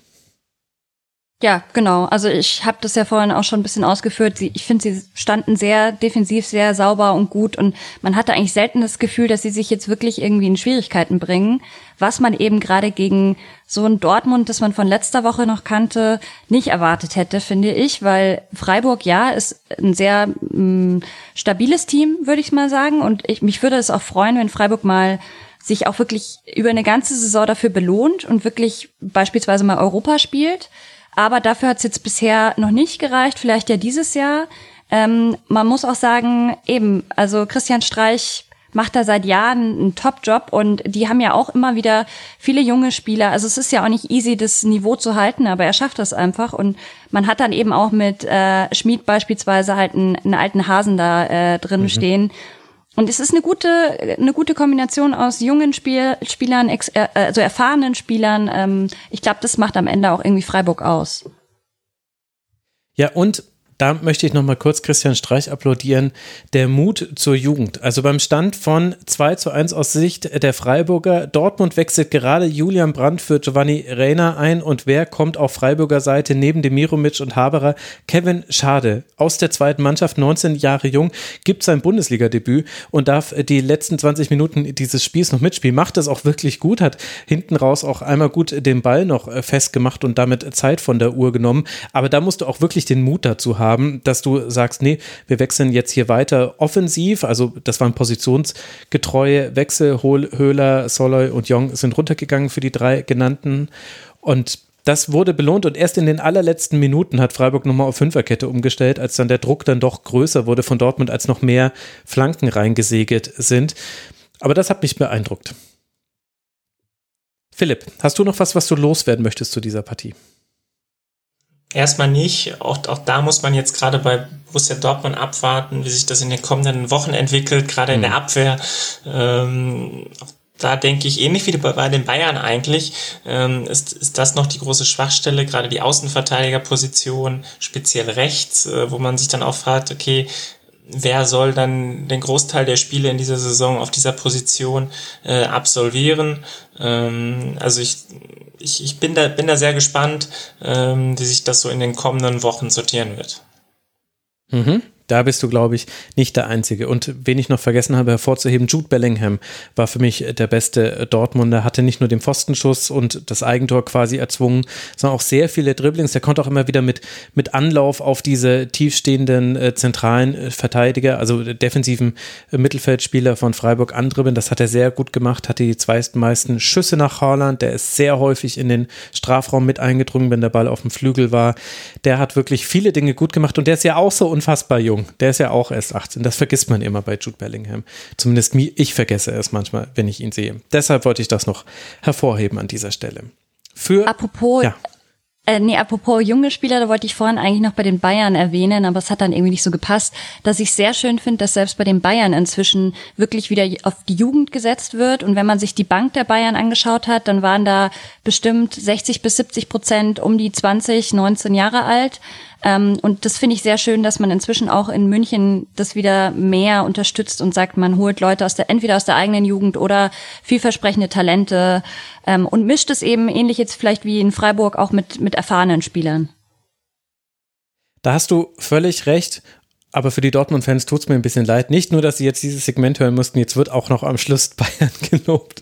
Aber du hast natürlich recht, jetzt ja eine richtige Anmerkung. Für Dortmund geht es jetzt dann weiter zu Hause gegen die TSG aus Hoffenheim. Da hat man ja auch eine bewegte Geschichte in Partien gegen Hoffenheim. Für Freiburg geht es jetzt dann auswärts zum VfB Stuttgart. Freiburg mit vier Punkten nach diesen zwei Spielen. Dortmund bleibt bei den drei Punkten, die man sich schon am ersten Spieltag erspielen konnte und ist aktuell auf Platz 7, aber das hat ja noch nichts zu sagen. Mit der TSG aus Hoffenheim haben wir dann auch eine der Mannschaften, die am nächsten Spiel beteiligt war, über das wir jetzt sprechen wollen. Und in diesem Spiel war es ein bisschen umgedreht zum anderen Sonntagsspiel. Da war nämlich die erste Hälfte die spektakuläre und dann die zweite gar nicht mehr so sehr. Erst trifft in der zehnten Minute Gieselmann zum 1 zu 0 für den ersten FC Union Berlin, der ja unter der Woche in Finnland mit 4 zu 0 sich im Playoff-Hinspiel der Europe Conference League eine sehr gute Ausgangslage fürs Rückspiel äh, spielen konnte. Dann drehen allerdings Akpobuma und Brun Larsen für die TSG das Spiel, bevor als Auftakt in die zweite Halbzeit Taiwo Avoni das 2 zu 2 erzielt.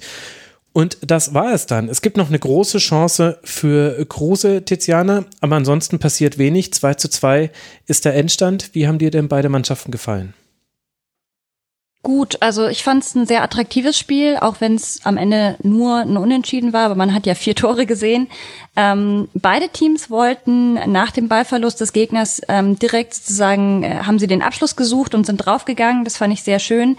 Bei Hoffenheim ist mir aufgefallen, dass die sehr viel ähm, über links gegangen sind. Also äh, das Aufbauspiel war sehr linkslastig. Mhm. Und ähm, ja, ich ich war begeistert. Also sowohl von Hoffenheim hat man ja ein gutes Spiel gesehen, aber auch von Union, die ja echt anknüpfen an die starke letzte Saison. Ähm, finde ich, sind, halt, sind ja auch ganz unterschiedliche Teams, gehen auch mit anderen ähm, Strategien sozusagen ran. Also Union hat ja in der, in der ähm, Pause sozusagen eher erfahrene Spieler geholt und Hoffenheim hat eher junges Talent geholt. Und das fand ich eben ganz spa spannend dann auch zu sehen, den Kontrast. Und spielen ja auch andere Systeme und so. Von dem her ja, attraktives Spiel auf jeden Fall. Da war viel zu sehen. Und für die Unionerinnen und Unioner, Philipp, war es, glaube ich, so ein bisschen eine Reminiszenz an den ersten Spieltag, ein Déjà-vu. Man startet sehr, sehr gut, man erzielt auch das 1 zu 0, dann hat der Gegner eine bessere Phase und hinten raus sind die größeren Chancen ja eigentlich bei Union gewesen. Am Ende ist das Torschussverhältnis sehr eindeutig, 12 zu 7 Schüsse pro Union. Insgesamt hat Hoffenheim nur dreimal geschafft, überhaupt aufs Tor zu schießen. Aus diesen drei Schüssen hat man dann zwei Tore gemacht, ähnlich wie der FC bei den Bayern. Aber das ist ja doch durchaus erstaunlich, dass die Mannschaft, die unter der Woche unterwegs ist, erst am Freitag zurückkehrt, hinten raus dann doch die größeren Chancen auf den Sieg hat, oder? Absolut. Ähm, mir haben insbesondere im, im Zusammenspiel Kruse und Avoni sehr gut gefallen. Ich mhm. glaube, ähm, da steht beispielhaft, äh, beispielhaft dass das 2-2 dafür sehr guter Pass in die Tiefe von, von Kruse, auch ein guter, guter erster Kontakt von Avonihi, ähm, der dann erst noch am Keeper scheitert, aber dann auch, auch im Nachschuss äh, das, das sehr gut löst. Und ähm, also, also die beiden vorne haben natürlich schon eine, schon eine sehr hohe Qualität. Äh, man muss natürlich jetzt im Saisonverlauf abwarten, äh, inwieweit dann auch Union äh, diesen Donnerstags-, Sonntagsrhythmus, äh, auf den es dann wahrscheinlich hinausläuft, äh, dann auch mitgehen kann. Aber sie haben sich auch äh, in der Breite verstärkt, äh, könnten dann also auch auf der einen oder anderen Position äh, tauschen, ohne dann äh, Qualität einzubüßen. Also insgesamt hat mir Union auch heute gut gefallen und tatsächlich waren sie am Ende dem, dem 3 zu 2 näher als Hoffenheim. Oliver Baumann hält da sensationell gegen Max Kruse nach einem Pass von Abonnie, also auch ein Beleg für das gute Zusammenspiel. Die beiden sind wirklich eine Augenweide und Abonnie, wenn der ins äh, Dribbling gegangen ist oder in den Sprint gegangen ist, da musste gerade Kevin Vogt ganz schön den Turbo anwerfen. Allerdings fand ich, dass das Vogt und Posch im Verbund dann meistens dann doch ganz gut gelöst bekommen haben, bis eben mit Ausnahme des 2 zu 2, wo sie ein bisschen breit stehen. Akpo Buma ist da der direkte Gegenspieler von Avonie und ein bisschen unglücklich bereitet er ihm dann letztlich den Nachschuss vor. Das kann aber dann mal passieren. Tiziana, was ist denn dann zur Leistung von Hoffenheim zu sagen? Also da gab es ja auch Licht, was man analysieren kann, aber die Frage bleibt, finde ich, schon ein bisschen stehen, ob sieben Schüsse aus 90 Minuten gegen den ersten FC Union Berlin zufriedenstellend sein können. Ja, ähm, gehe ich schon mit ich weiß nicht, ich, ich fand jetzt zum Beispiel auch Brun Larsen ähm, hat ja zwar das Tor gemacht, aber hat halt auch drei Chancen, glaube ich, waren es insgesamt gebraucht, mhm. bis er mal einen verwandelt hat.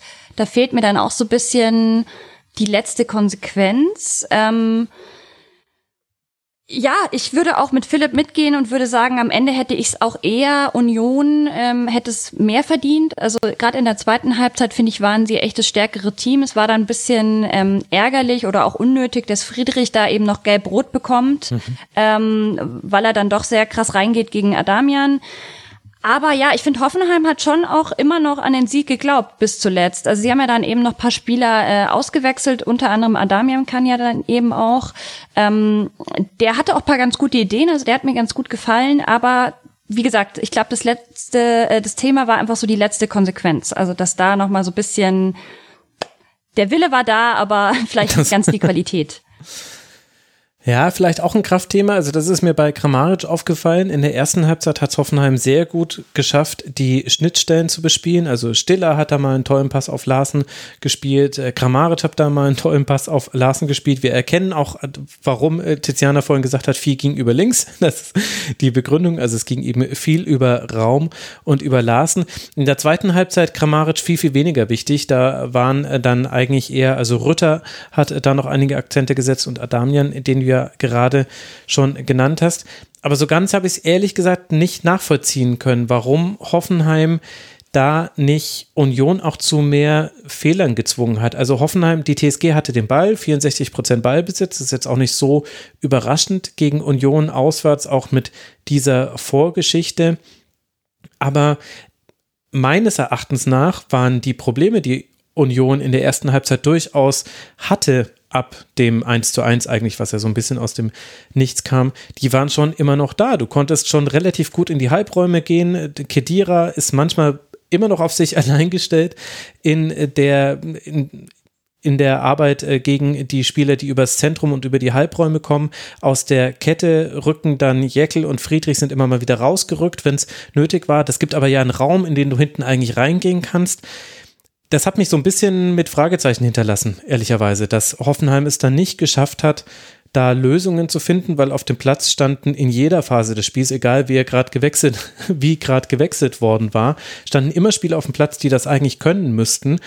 Und das fand ich dann doch aus Sicht der TSG enttäuschend, muss ich sagen, dass da nicht mehr ging, denn Union Berlin, da hätte man, glaube ich, noch was offenlegen können.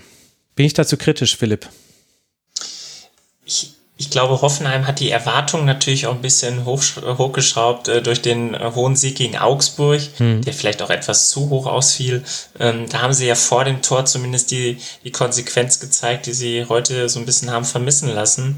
Ähm, also bei Hoffenheim bin ich auch, äh, auch wirklich gespannt, wie das jetzt weitergeht. Ich habe ein bisschen das Pokalspiel gesehen äh, gegen Viktoria Köln. Das äh, war auch noch nicht ganz so überzeugend. Also ähm, auch da ist es wieder schwierig, nach zwei Spieltagen ähm, schon so ein kleines Fazit zu ziehen. Aber ähm, Hoffenheim hat, glaube ich, schon großes Potenzial in der Mannschaft. Ja auch noch viele junge Spieler, die dann teilweise heute auch eingewechselt wurden. Rutter zum Beispiel äh, ist sicherlich ein Spieler, äh, den wir im Laufe der Saison, vermute ich zumindest, äh, auch etwas häufiger sehen werden.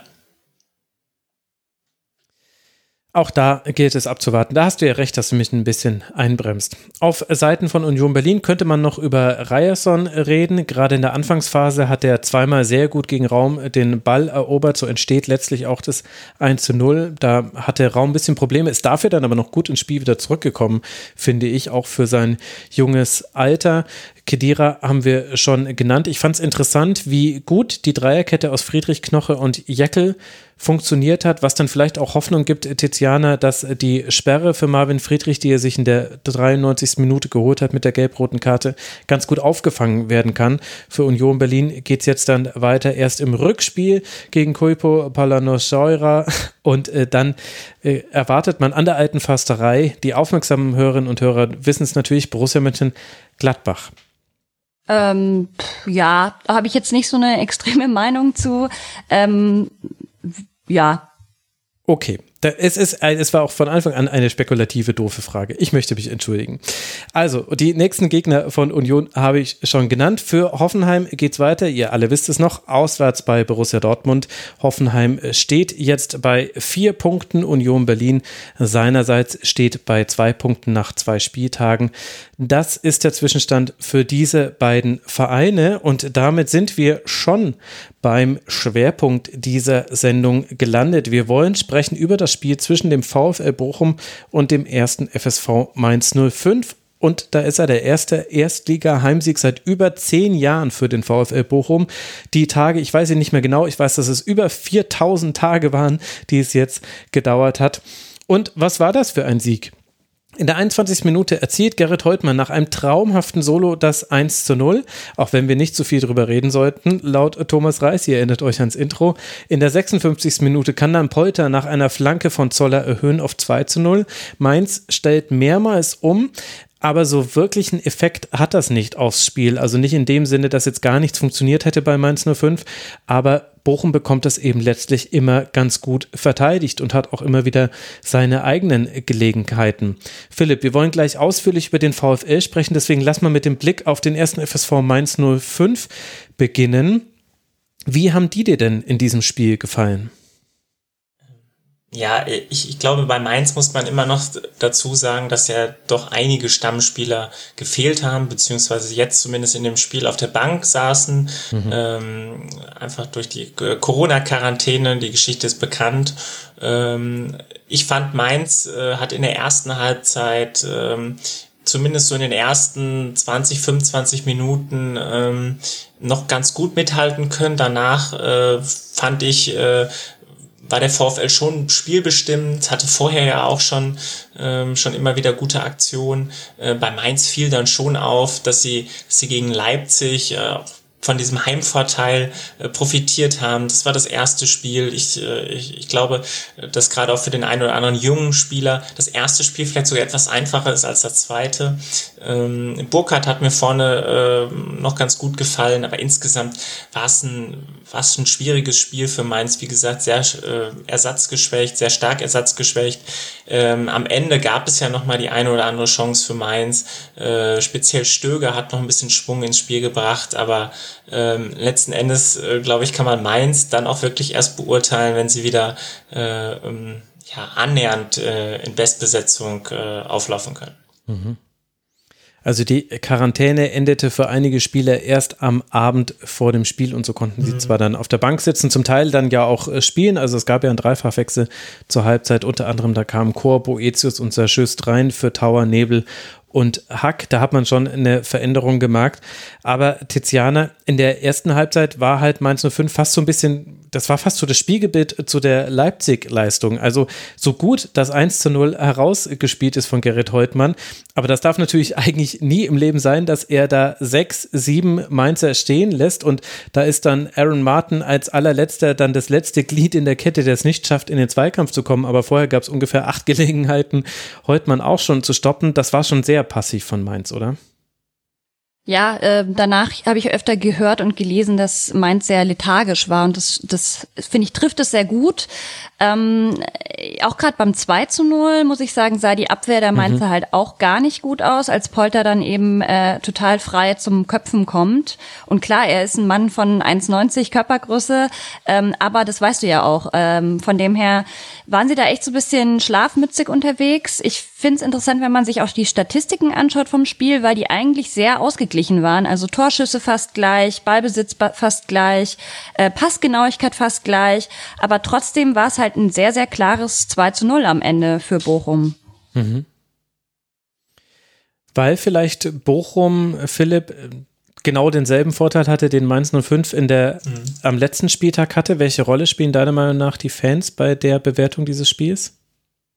Ich glaube, eine wichtige Rolle. Ich würde jetzt nicht sagen eine entscheidende Rolle, ähm, aber schon eine sehr wichtige Rolle. Es war jetzt auch das erste Spiel wieder mit Zuschauern in Bochum. Es waren äh, 12.500 Zuschauer im Stadion.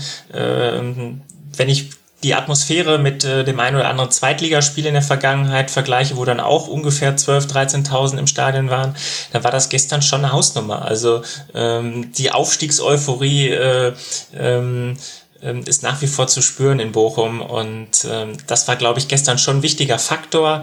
Äh, man hat es auch erlebt, bei jedem Ballgewinn äh, haben die Zuschauer das entsprechend gefeiert und, und natürlich war der Jubel nach dem, nach dem 1 zu 0 äh, sehr groß, dann ja auch nach dem vermeintlichen 2 zu 0 durch Zoller, das dann äh, ja auch richtigerweise aberkannt wurde, weil er äh, den, den Ball mit der, mit der Hand bzw. mit dem Arm noch trifft, kurz vor Torerzielung. Ähm, aber die Stimmung war gestern schon auch, das sage ich als Bochumer, der schon viele Heimspiele hier erlebt, erlebt hat, ähm, die war schon beeindruckend und ich glaube, das war tatsächlich ein Faktor. Hm. Wie hat dir denn die Spielanlage vom VfL gefallen? Also es war gegen den Ball 4-3-3. Ich denke, so die wichtigen Personalien, die man nennen muss, sind Bella Kotschap mit seinem Bundesliga-Debüt in der Innenverteidigung und dann der klare Zielspieler Holtmann, den man ins Tempo schicken wird. Das ist jetzt nicht überraschend, das wussten wir schon vor der Saison, dass das kommen wollen würde. Aber man hat eben auch sehr offensiv rausgeschoben und hat dadurch viele Mainzer Fehler erzwungen, die halt dann in gefährlichen Orten passiert sind. Wie fandst du da Bochum? Also ich, ich glaube, die Hereinnahme von, von drei Spielern, die in Wolfsburg eben noch nicht in der Startelf waren, äh, die war entscheidend. Also Bella Kotschap, der ja sowohl äh, in den Luftduellen geglänzt hat, als auch am Boden, hatte eine unglaublich gute Zweikampfquote in seinem ersten Bundesligaspiel. Und man darf ja auch nicht vergessen, er ist erst 19 Jahre jung. Ähm, Holtmann, der, der sein Tempo ja auch mehrfach gut ausgespielt hat, äh, nicht nur bei seinem Tor. Äh, und, und Polter, der auch eine zusätzliche Körperlichkeit äh, ins Spiel mhm. gebracht hat. Das hat mir gegen Wolfsburg nicht ganz so gut gefallen. Da hatte ich immer den Eindruck, dass die Wolfsburger etwas robuster waren. Ähm, und, und da ist Pol Polter natürlich, äh, äh, wie man wie man gerade auch im Ruhrgebiet sagt, ein schöner Drecksack vorne im Sturm, äh, äh, der natürlich auch wahnsinnig clever war in vielen Zweikämpfen, auch wie er sich dann beim Tor durchsetzt. Ähm, das, ähm, das schafft auch in der Art nicht jeder. Und ich glaube, diese drei Spieler waren, waren sehr wichtig, aber ähm, ich tue mich nach dem Spiel tatsächlich eigentlich schwer, ähm, einzelne Spieler herauszuheben, weil es einfach eine gute, geschlossene Mannschaftsleistung war. Also auch diejenigen, die vielleicht äh, zuletzt etwas schwächer waren, auch im Pokal äh, gegen Wuppertal, das war ja auch kein so souveräner Auftritt. Ähm, und äh, gegen Wolfsburg beispielsweise Christian Gamboa, der auch jetzt ein äh, gutes Spiel gemacht hat gegen Mainz. Also in Summe war es äh, wirklich eine, eine sehr, sehr vorzeigbare Leistung. Wie hast du die Phasen empfunden, in denen Mainz umgestellt hat? Also ich würde sagen, nach der Umstellung zur Hälfte, da hat dann Boetius gleich die Zügel mal in die Hand genommen, war so der wichtigste Spieler, so, der so ein bisschen ja die Ballverteilung übernommen hat. Eigentlich egal, ob als Sechser oder als Achter, da wo der Ball war, war er dann auch. Und dann ab der 70. Minute war es dann wieder ein 4-2-3-1 mit Stöger ja dann auch. Wie fandst du, hat Bochum darauf reagiert, dass Mainz 05 ja im Grunde schon auf fast alle Knöpfe gedrückt hat, die man so mit dabei hatte in Bochum? So viele Großchancen hatte Mainz ja dann, dann tatsächlich auch nicht. Hm. Ähm, ja, ein bisschen wackeliger war es dann schon. Ähm, habe ich aber dann auch fast erwartet, äh, wenn Mainz dann doch nochmal versucht, den Anschlusstreffer zu erzielen. Äh, beim VfL muss man auch dazu sagen, dass die, dass die Mittelfeldzentrale auch etwas anders besetzt war als sonst. Robert Tescher hat ja gefehlt, mhm. so dieser kontrollierende Sechser. Ähm, ich finde Anthony Lucia, der, ähm, der hat das sehr gut gelöst, ähm, auch auf einer etwas ungewohnten Position. Er agiert sonst immer etwas offensiver. Äh, Thomas Reis versucht bei ihm immer darauf zu achten, dass er nicht zu viel unterwegs ist und ein bisschen mehr seine Position hält. Ich finde, das ist gestern schon ganz ordentlich gelungen. Äh, Elvis Retschbitschei hat es auch äh, gut gelöst, ehe er dann, er dann auch ausgewechselt werden musste, weil er auch irgendwie platt wirkte. Selbst Milos Pantovic äh, ähm, bei dem ich persönlich immer etwas kritisch, vielleicht auch zu kritisch bin, ähm, hat einen ordentlichen Job gemacht. Also ähm, ich fand, ähm, also ich hatte nie so wirklich das Gefühl, dass dieses Spiel noch kippen könnte. Ja, das stimmt. Das Gefühl hatte man wirklich eigentlich äh, kaum. Ja, das unterstreicht ja schon die Leistung des VfL. Jetzt werden ja viele Hörerinnen und Hörer den VfL schon länger nicht mehr über 90 Minuten haben spielen sehen. Vielleicht noch am ehesten im DFB-Pokalspiel gegen die Bayern. Der VfL war ja die Mannschaft, die am nächsten dran war, den Bayern das Sextupel zu vermiesen. Die, das stand ja schon sehr, sehr spitz auf Knopf im DFB-Pokal. Das ist jetzt aber auch schon eine ganze Weile her. Ich fühle mich gerade an, als wäre ich hier ein alter Opa. War denn das jetzt das Zweitliga Bochum, das wir da gesehen haben oder gibt es da Unterschiede? Ja, Thomas Reis hat es ja selber auch schon angedeutet, es verändert sich so ein bisschen. Also ähm, in, der, in, der, zweiten Liga ist der VfL extrem hoch angelaufen. Ähm, muss ja auch sagen, personell hat sich ein bisschen was verändert. Robert Joule ist jetzt äh, mhm. nicht mehr so als der Taktgeber dabei, als derjenige, der die äh, sehr starken äh, Bälle in die Tiefe spielt. Simon Zoller ist jetzt gestern von der Sturmspitze auf den rechten Flügel beordert worden. Also ähm, ja, den es ist schwierig tatsächlich äh, den VfL äh, in dieser Saison mit dem VfL in der Vorsaison äh, zu vergleichen. Natürlich ähm, wird der VfL auch jetzt eine Liga höher versuchen, ähm, einiges äh, aus der zweiten Liga mitzunehmen. Ich, ich denke nicht, dass der VfL eine Mannschaft sein wird, die sich dann sehr tief hinten reinstellen wird. Ich glaube, das werden wir in dieser Saison selten bis gar nicht erleben. Aber ähm, natürlich hat sich ein bisschen was verändert, auch personell. Ähm, deshalb ist es tatsächlich schwierig, jetzt äh, äh, das zu vergleichen. Ich hoffe doch aber, dass äh, viele Hörer äh, den VfL auch ein bisschen in der zweiten Liga verfolgt haben, denn das war das eine sehr attraktive Spielweise und ähm, ja, ich, ich, ich glaube, davon wird man sowieso ein bisschen was auch mitnehmen in die erste. Wie bewertest du denn diesen Joule-Abgang? Das war ja durchaus, also da fehlt eine ganze erkleckliche Zahl von Assists und äh, auch von äh, Toren, die da fehlen. 15 Tore und 15 Vorlagen in der Zweitligasaison. Das nenne ich mal viel. Wie will Thomas Reis das auffangen und glaubst du, dass das gelingen wird? ob jetzt Robert Joule auch 15 Tore und 15 Vorlagen äh, geschafft hätte in der Bundesliga, da kann man zumindest mal ein Fragezeichen hintersetzen. Ähm, ich, ich glaube, aufgrund seiner fußballerischen Fähigkeiten hätte er auch in der Bundesliga gut mithalten können. Ähm, aber es hat natürlich auch Gründe, warum er mit Ende 20 sich in der Bundesliga noch nicht so hat durchsetzen können. Es, es gab ja durchaus auch Chancen, beispielsweise in Hoffenheim. Ähm, mhm. Ihm fehlt äh, ganz massiv das Tempo ähm, und ähm, vielleicht auch ein bisschen die, die Durchsetzungsfähigkeit, so dieser letzte Biss. Ähm, ich glaube, das ist auch mit ein Grund, warum er eben noch nicht so viele Bundesligaspiele gemacht hat. Ähm, also ich, ich bin eigentlich jetzt schon äh, äh, darüber hinweg, über äh, Robert Joule äh, nachzudenken. Der VfL hat versucht, es ein bisschen anders aufzufangen. Also sie haben jetzt nicht irgendwie geguckt, dass sie einen 1 zu 1 Ersatz finden. Ähm, sie haben mit, mit Elvis Retschbitschei einen Spieler geholt, ähm, der sehr laufstark ist, der sicherlich jetzt auch kein absoluter Tempomacher ist. Ähm, aber Thomas Reis versucht es ja auch über eine Systemumstellung zu lösen. Er hat in der, in der vorherigen Saison ja letzten Endes mit einem Sechser, einem Achter und einem klassischen Zehner, äh, also mit Joule gespielt. Diese Saison ist es dann ein Sechser und sind zwei Achter, sind da auch schon etwas defensiver. Äh, ich bin sehr gespannt auf Eduard Löwen, der mir in den ersten Testspielen sehr gut gefallen hat, mhm. auch eine gute körperliche Präsenz mitbringt, die Joule auch hatte. Ähm, Löwen hat sicherlich Stärken sowohl in der Defensive als auch in der Offensive. Ähm, insofern glaube ich, kann das schon ganz gut gelingen, Robert Joule zu ersetzen. Und ähm, ich glaube, wir werden in den kommenden Wochen und Monaten in Bochum gar nicht mehr so oft über Robert Joule sprechen, ähm, denn wie gesagt, Elvis und äh, Eduard Löwen haben mir äh, in den Testspielen und auch jetzt zumindest Elvis in den ersten Pflichtspielen eigentlich schon ganz gut gefallen. Mhm. Und welche Rolle, glaubst du, kann dann der VfL spielen? Das neue Role Model wird ja so ein bisschen der erste FC Union Berlin. Ich meine damit jetzt nicht, dass man gleich in der zweiten Saison schon den Europapokal erreicht, aber die Art und Weise, wie man sich mit äh, klugen Transfers und einer sehr, ja, hm, wie, wie soll ich das jetzt sagen? einer sehr gut, äh, klug angepassten auf die erste Liga Spielweise dann festbeißen kann, so ein bisschen in dieser Liga. Könnte das dem VfL auch gelingen? Ja, also im ersten Jahr kann es ja nur um den Klassenerhalt gehen. Also am, am liebsten ohne Relegation. Ich glaube, da haben viele Bochumer einfach schlechte Erinnerungen ähm, an 2011 gegen Mönchengladbach. Äh, aber ich glaube, Bochum kann man eher mit Arminia Bielefeld in der vergangenen Saison vergleichen. Auch der VfL hat versucht, jetzt in dieser äh, Transferperiode den einen oder anderen Spieler mit Qualität zu leihen. Löwen, Retschbitschei sind ja auch erstmal nur für ein Jahr geliehen. Äh, Arminia hat es letztes Jahr mit Doan und Okugawa äh, ja sehr ähnlich gemacht. Äh, interessant ist, dass der VfL von acht Neuzugängen, die er verpflichtet hat, äh, siebenmal Bundesliga-Erfahrung eingekauft hat.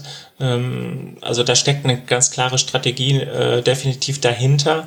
Ähm, ich glaube schon, dass Platz 15 äh, möglich und auch realistisch ist. Ähm, auch da muss man natürlich gucken, wie sich das in den kommenden Wochen entwickelt. Äh, Mainz war sicherlich gestern, eben weil auch ersatzgeschwächt, ähm, nicht die allerbeste Mannschaft, auf die man in dieser Saison treffen wird. Ähm, insofern mal schauen, aber Platz 15 würde in Bochum jetzt jeder unterschreiben. Hm. Okay, gut, das ist jetzt nicht so untypisch für Aufsteiger. Das äh, möchte ich zugeben.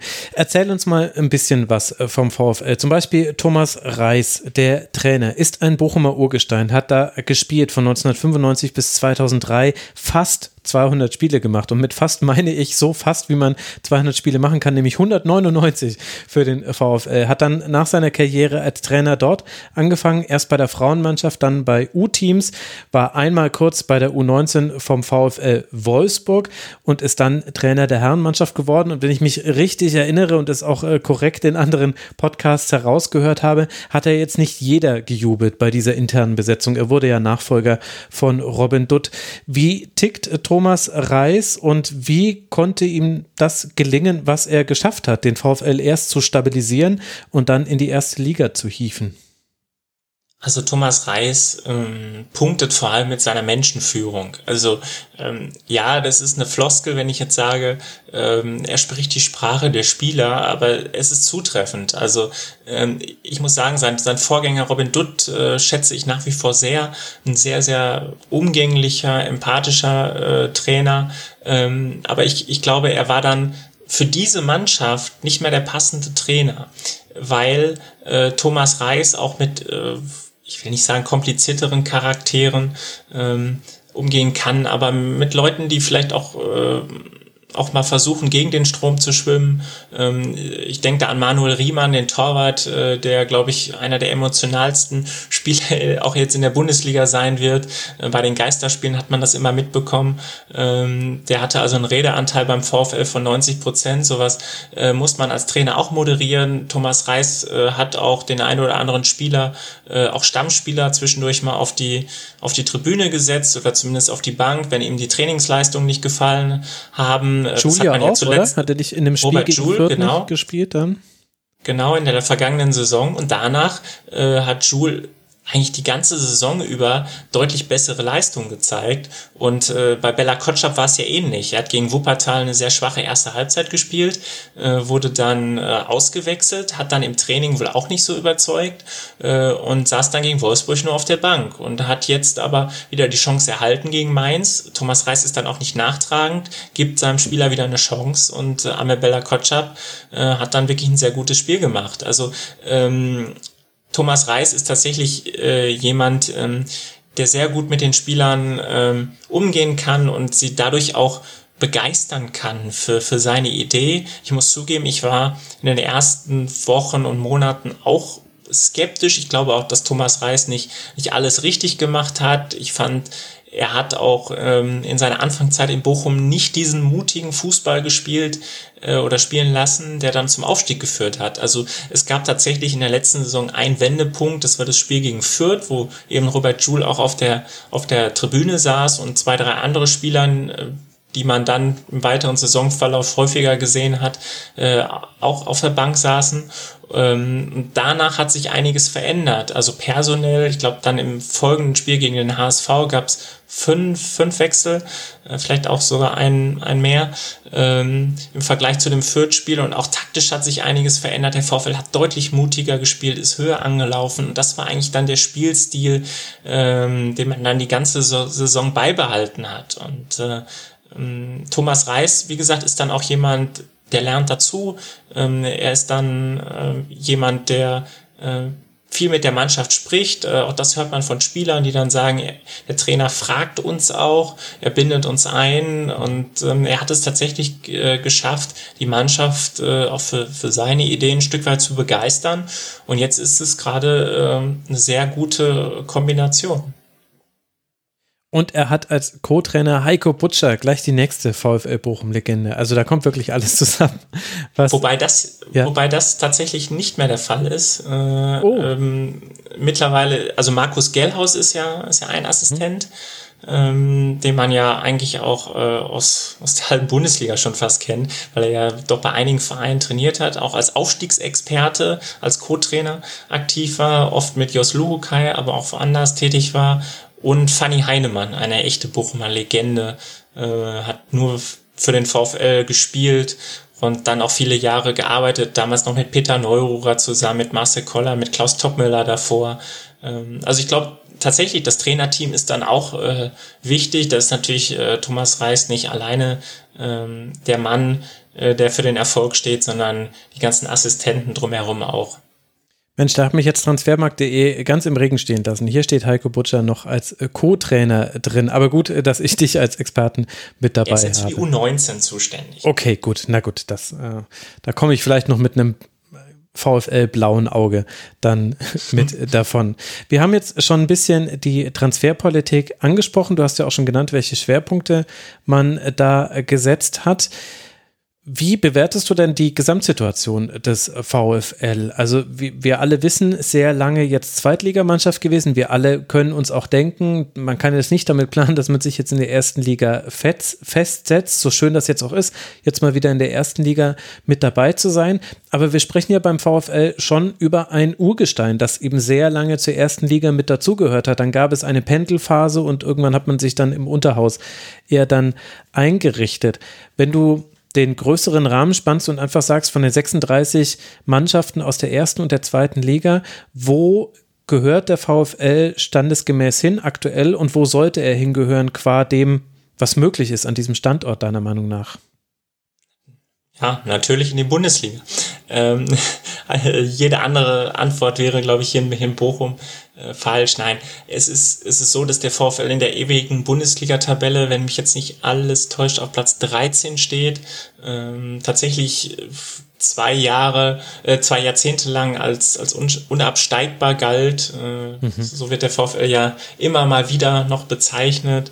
Äh, und, und tatsächlich so in den 90ern und auch in den, in den 2000er Jahren äh, ging es dann auf und ab und zwischendurch UEFA Cup, das war dann auch einfach ein, ein Lied hier in der Fankurve. Äh, und dann 2010, nach dem Abstieg, hat ja eigentlich auch jeder gedacht, es geht sofort wieder hoch. Dann hat man die Relegation etwas unglücklich gegen Gladbach verloren. Und dann muss man ganz offen sagen, war der VfL in der einen oder anderen Saison der dritten Liga näher als der ersten. Hm. Und ähm, dann hat man ein perfektes Jahr gespielt und äh, ist in die Bundesliga zurückgekommen. Das gehört auch teilweise dazu. Arminia Bielefeld ist ja sogar äh, auch mal in die dritte Liga abgestürzt. Das heißt auch, zum Glück ist es dem VfL Bochum nicht passiert. Ähm, aber auch da war so ein, so ein Auf und Ab. Paderborn war zwischendurch in der dritten Liga. Ich glaube, es ist ganz schwierig, den VfL grundsätzlich zu verorten, aber hier in Bochum hat man es schon immer gespürt, dass, dass selbst in den schwierigen Jahren immer noch die Sehnsucht äh, nach der ersten Liga irgendwo da war. Klar, man hat sich so ein bisschen auch an die zweite Liga gewöhnt, Ähm, aber der Bochumer sagt, äh, klar, wir gehören in die Bundesliga. Rein wirtschaftlich betrachtet ist es natürlich so, ähm, dass es selbst in der zweiten Liga Vereine gibt, äh, gerade in dieser Saison, die, die, dann doch etwas mehr zu bieten haben. Also ähm, Schalke, Hamburg und Co. Das sind Mannschaften, äh, die sich natürlich auch äh, in der ersten Liga sehen. Äh, und der VfL ist da jetzt Stand jetzt erstmal vorbeigezogen, aber grundsätzlich wird es natürlich äh, wahnsinnig schwer, sich wirklich auf Dauer wieder in der ersten Liga zu etablieren, weil man muss natürlich auch sagen, vor zehn Jahren war es auch eine andere Situation. An RB Leipzig in der Bundesliga hat noch niemand gedacht. Hoffenheim war auch noch nicht so lange dabei. Augsburg ist 2011 aufgestiegen. Also es gibt ja auch mehr Konkurrenten in der Bundesliga. Mhm. Ähm, aber trotzdem, jetzt hat der VfL die Chance, äh, das zu nutzen und in der Bundesliga zu bleiben. Und mit jedem Jahr mehr würde man ja auch die wirtschaftlichen Möglichkeiten vergrößern. Ja. Im Grunde sind es 16 Vereine, wenn du Hoffenheim und Leipzig rausrechnest, die eben ganz andere Mittel haben und eben innerhalb der letzten Dekade in die Liga aufgestiegen sind. Ähm, also noch weniger Platz geworden für Vereine wie den VfL Bochum. Jetzt kann ich das natürlich verstehen, dass der Wunsch ist, und will jetzt auch nicht verhehlen, ich fände es jetzt auch nicht so schlimm, den VfL wieder in der ersten Liga zu haben. Ich wurde in den 90er mit Fußball sozialisiert. Das gehört für mich mit dazu. Aber hat sich denn nicht die Situation von Bochum dahingehend verschlechtert, dass das Problem ist, wenn man talentierte Spieler hat, und die hatte man immer wieder, Leon Goretzka kommt aus Bochum, du hast vorhin von Klostermann gesprochen, gut, muss man vielleicht eine kleine Klammer drum machen, der war noch wesentlich jünger als jetzt. Man hatte auch mal mit Simon Terodde den Zweitligatorjäger bei sich. Ist das Problem nicht, dass die guten Spieler dann irgendwann sehr schnell wieder weg waren beim VfL und man deswegen nie aufbauen konnte auf einem Fundament? Aber ja, ja schon, aber die Frage ist, welcher Verein kann das überhaupt? Also selbst mhm. Borussia Dortmund hat ja teilweise das Problem, dass es Vereine gibt, die noch mehr Geld zu bieten haben äh, und dass dann vielleicht ein Spieler von Borussia Dortmund zum FC Bayern geht. Also ähm, jeder Verein äh, unter dem FC Bayern hat eigentlich dieses Problem, eben auf seinem Niveau. Und ähm, aktuell ist es tatsächlich interessant, dass der VfL ja, wenn man sich das Durchschnittsalter der Mannschaft anschaut, eher zu den Älteren gehört in der Bundesliga. Also am ersten Spieltag war es so, äh, dass der Altersschnitt bei über 28 lag. Ich glaube, Union war in einem ähnlichen Bereich unterwegs, aber ähm, dann ist es vielleicht auch etwas unwahrscheinlicher, dass äh, der ein oder andere Spieler weggekauft wird. Ähm, aktuell gibt es vor allem die beiden Innenverteidiger, bei denen man hier in Bochum so ein bisschen die Befürchtung hat, dass die jetzt gerade auch nach einem Bundesliga-Jahr dann äh, vielleicht weg sind, Bella Kotschap und Leitsch, hm. die beiden Spieler mit einem sehr großen Potenzial, die auch noch sehr jung sind. Innenverteidiger werden immer gesucht.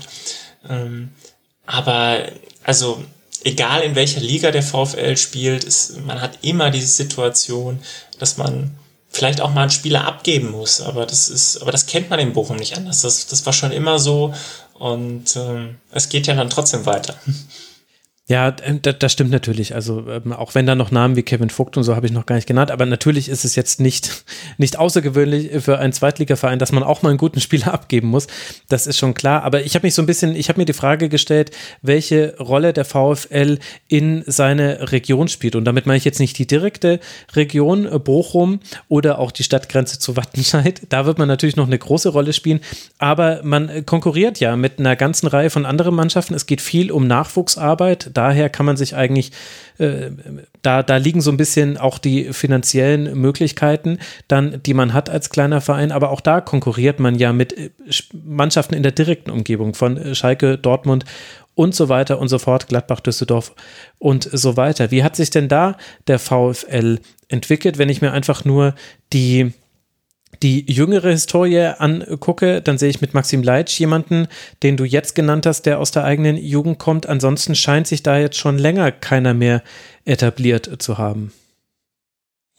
Ja, also ähm, wenn man es auf die, auf die letzten fünf bis zehn Jahre bezieht, waren natürlich einige Spieler dabei, die, die im Bochumer Nachwuchs äh, groß geworden sind. Also Gündogan, Goretzka, Klostermann, eben auch einige Nationalspieler.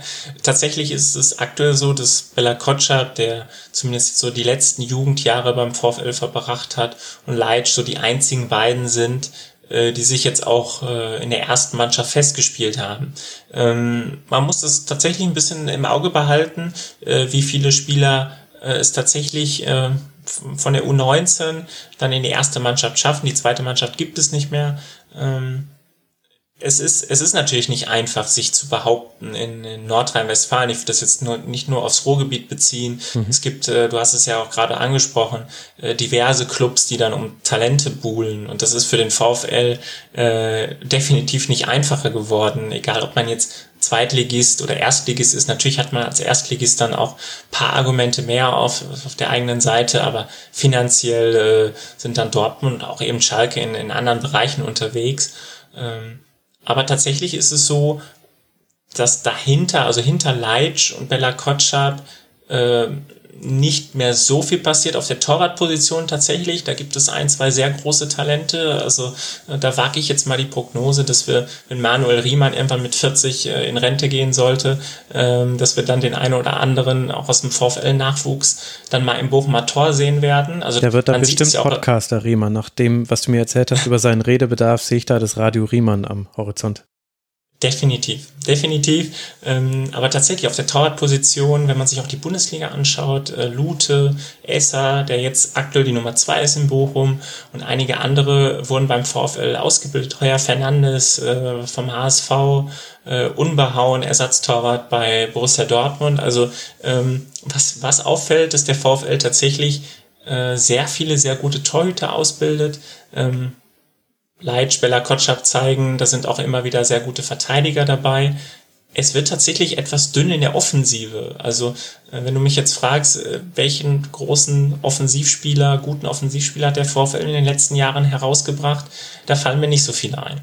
Mhm. Terodde habe ich ja schon genannt, den können wir dann, der zählt dann doppelt. Und ja, aber der wurde ja nicht im Bochum ausgebildet. Ja, ja, ja, das stimmt natürlich. Ja, da hast du natürlich recht. Ja. Jetzt hast du ja aber vorhin auch schon angesprochen, wie der Zuschauerschnitt so war. Also jetzt äh, aktuell hatten wir diese 12.000 äh, Zuschauer. Wenn ich mir anschaue mit dem Abstieg, also in der ersten Liga schwankte das zwischen äh, ja, paar 20.000 und äh, mit und ja, das war so ungefähr so 24.000, das war so ungefähr so grob kann man sagen der Schnitt der Erstliga-Jahre. In den Zweitliga-Jahren ging das immer runter unter 20.000. Man hatte jetzt in den Zweitliga-Jahren jetzt dann äh, zuletzt eben 13, 17 16.000. Also natürlich äh, rechne ich da jetzt die Corona-Spielzeit nicht mit. Das klingt jetzt ehrlicherweise gar nicht so nach dem riesigen Potenzial, auf dem der VfL aufsetzen könnte. Auch wenn natürlich jetzt würde das äh, Stadion voll sein und wie toll das Stadion ist, das brauche ich jetzt ja auch keinem erzählen. Das weiß man, wenn man sich mit dem deutschen Fußball auseinandersetzt. Klingt für mich aber auch so ein bisschen, als ob der VfL schon sehr schnell auch an die Grenzen stößt, was man erlösen kann über Zuschauereinnahmen, über Sponsoren, die sich ja auch darin orientieren, wie voll ist das Stadion, wie attraktiv ist jemand als Werbepartner. Stößt der VfL da jetzt schon eine gläserne Decke oder wie würdest du das einschätzen? Ja, also, also das, das Stadion äh, ermöglicht äh, ungefähr den Zugang für, für 27.000 Zuschauer pro Spiel. Ähm, das ist natürlich nicht unbedingt mit allen topmodernen Arenen ähm, der Bundesliga zu vergleichen, klar. Ähm, und äh, ja, es ist schwierig, jetzt die Corona-Bedingungen ein bisschen auszublenden. Ich glaube, bis zur Vollauslastung werden vielleicht auch noch ein paar Monate vergehen. Ähm, was die Vermarktung angeht, hat der VfL auch da jetzt natürlich in der Bundesliga einen Sprung gemacht. Ähm, interessant ist, dass man jetzt mit, mit Vonovia, ein DAX-Konzern, äh, in der eigenen Stadt eigentlich auch schon vor paar Jahren äh, für sich gewinnen konnte. Also seit 2016 ist Vonovia äh, Stadionsponsor mit dem Vonovia Ruhrstadion, jetzt auch Trikotsponsor. Ähm, das ist, äh, ist aktuell der wichtigste Geldgeber. Ähm, und es gibt natürlich auch noch weitere Partnerschaften, die sich jetzt einfach entwickelt haben, dadurch, dass der VfL aufgestiegen ist, weil einfach auch die, die Medienpräsenz eine ganz andere ist als vorher in der zweiten Liga, ähm, was man natürlich in Bochum jetzt auch eigentlich schon seit Jahren versucht oder zumindest seit paar Jahren versucht, äh, einen strategischen Partner zu finden, also kurz Investor, äh, der dann natürlich äh, auch noch ein bisschen das ein oder andere Projekt anschieben kann. Und äh, klar, das, das Stadion äh, ist nicht eines der größten in der Liga, aber äh, trotzdem schön und, und darüber versucht sich der VfL natürlich auch zu definieren, dass man äh, eben nicht dieses Hochglanzprodukt ist, sondern vielleicht noch etwas bodenständiger, auch gerade zwischen Schalke und Dortmund. Mhm. Und wie stehen da die verschiedenen Interessensvertreterinnen und Vertreter im Verein diesem möglichen Investor oder strategischen Partner, wie du es äh, genannt hast, entgegen. Also Bochum hat ja durchaus auch eine sehr aktive Fanszene. Gleichzeitig sieht man ja aber auch, wie es dem Verein wirtschaftlich in den letzten Jahren so gegangen ist. Ist das ein kontrovers diskutiertes Thema? Also besonders kontrovers wurde das Thema eigentlich diskutiert, als es um die, um die sogenannte Ausgliederung ging, ähm, also um überhaupt die Grundlage zu schaffen, äh, einen, einen strategischen Partner oder eben Investor aufzunehmen. Ähm, das liegt jetzt auch schon ein bisschen zurück. Das war Oktober 2017, als die Abstimmung erfolgte, äh, also, also bald schon vier Jahre. Ähm, ich, ich glaube, das wird nochmal Thema, sollte es dann tatsächlich den Einstieg eines Investors geben. Ähm, natürlich äh, gibt es Teile der Fanszene, speziell der aktiven Fanszene, äh, die sich klar dagegen positioniert haben. Ähm, was ich positiv finde, ist, dass die aktuelle Vereinsführung ähm, da auch sehr sorgsam ist und, und tatsächlich nicht den, den ersten Interessenten nimmt. Also es, ich weiß, dass es einfach auch schon äh, Möglichkeiten gab, äh, den einen oder anderen Geldgeber äh, zum VfL zu lotsen, beziehungsweise es gab Interessenten. Äh, da hat die Vereinsführung dann aber gesagt, nein, das passt nicht zu diesem Club. Äh, wir wollen nicht jemanden, der, äh, das, der den schnellen Erfolg haben möchte. Wir wollen nicht jemanden haben, der dann in der ersten Pressekonferenz direkt verkündet, wir wollen nächstes Jahr in der Champions League spielen, äh, sondern äh, jemand, der auch den Weg des VfL mitgeht und äh, auch zu diesem Verein passt. Also die, die Notwendigkeit, jetzt unbedingt innerhalb der nächsten Monate oder ein, zwei Jahre einen Investor zum VfL zu holen, die besteht nicht, aber natürlich trotzdem der Wunsch, äh, dass damit einfach auch mehr möglich wird, klar. Hm. Und wie prekär ist die Situation bei Bochum? Wir haben die Finanzkennzahlen aus der Saison 1920 vorliegen, also im Bundesliga-Vergleich. Deswegen beziehe ich mich jetzt auf die. Und da gehört der VfL zu den, äh, zu den Teams, die ein negatives Eigenkapital haben. Allerdings hat man sehr geringe oder relativ geringe Verbindlichkeiten. Der Personalaufwand war in der Saison auf Platz 28 im Profifußball. Das sortiert so ein bisschen Bochum dann im Kontext seiner Wirtschaftspartner oder Konkurrenten ein. Wie prekär ist da die Situation? Denn wenn ich mich richtig erinnere, gab es beim VfL schon ganz schön düstere Zeiten finanziell in den letzten Jahren. Äh, ja, tatsächlich. Also ähm, man, man sagt ja in Bochum auch zu Recht, äh, dass das Leon Goretzka den, VfL so ein bisschen gerettet hat ähm, mit seiner Ablöse, die er eingespielt hat, als er zum FC Schalke 04 gegangen ist. Äh, prekär ist die Situation jetzt nicht mehr, so würde ich das jetzt zum Glück nicht mehr bezeichnen. Es gab tatsächlich sehr schwierige Jahre, speziell so zwei, drei Jahre nach dem verpassten Wiederaufstieg. Ähm, und, und dann gab es ja in den Jahren danach schon wieder paar Möglichkeiten, auch ein bisschen in, die, in den Kader zu investieren, sonst, sonst wäre es ja auch nicht möglich gewesen, äh, tatsächlich den Aufstieg zu schaffen. Wenn man sich das jetzt im Bundesliga-Vergleich anschaut, dann hat nur noch Fürth weniger Geld zur Verfügung. Äh, selbst wenn man Bochum mit Bielefeld vergleicht, äh, dann sieht man ja, was Arminia Bielefeld in dieser Saison investiert hat, auch in Transfers, auch in Ablösesummen. Ähm, davon ist der VfL noch ein Stück entfernt, aber man muss auch sagen, Bielefeld hat ein Jahr Vorsprung. Äh, das ist jetzt eben schon das zweite Bundesliga-Jahr. Ähm, es ist nicht einfach, äh, sich, sich da auch wirtschaftlich zu behaupten, ähm, aber jedes Bundesliga-Jahr würde ja irgendwie helfen, ähm, dass der VfL gerade auch im TV-Ranking aufsteigen mhm. würde und mehr erlösen würde. Also das, das ist ja so ein bisschen die Schwierigkeit. Man hat wenig Geld, muss sich aber irgendwie behaupten, um an mehr Geld zu kommen. Und äh, ähm, gerne wird der VfL noch mit Clubs wie Mainz, Augsburg, Freiburg verglichen. Äh, das ist aber schwierig, weil diese Vereine in den letzten zehn Jahren fast durchgängig Bundesliga gespielt haben, bis auf Freiburg, die mal ein Jahr weg waren. Ähm, aber die haben natürlich wirtschaftlich ganz andere Möglichkeiten. Ja, der VfL auch wieder eine der Mannschaften, wo man den Unterschied zwischen erster und zweiter Liga ganz gut ablesen kann. Tiziana, ich würde gerne dich an der Stelle mit reinholen in die Diskussion, denn die erfahrenen Rasenfunkhörerinnen und Hörer wissen ja, du hast eine Nähe zum FC Augsburg. Kannst du denn Philipp jetzt nicht einfach unter der Hand verraten, was muss denn der VfL tun, um sich in der Bundesliga festzubeißen? Ach Gott, ja, also wenn ich da Tipps geben könnte, ähm, als Augsburg-Fan, ich meine, wir sind fast jedes Jahr kurz davor abzusteigen.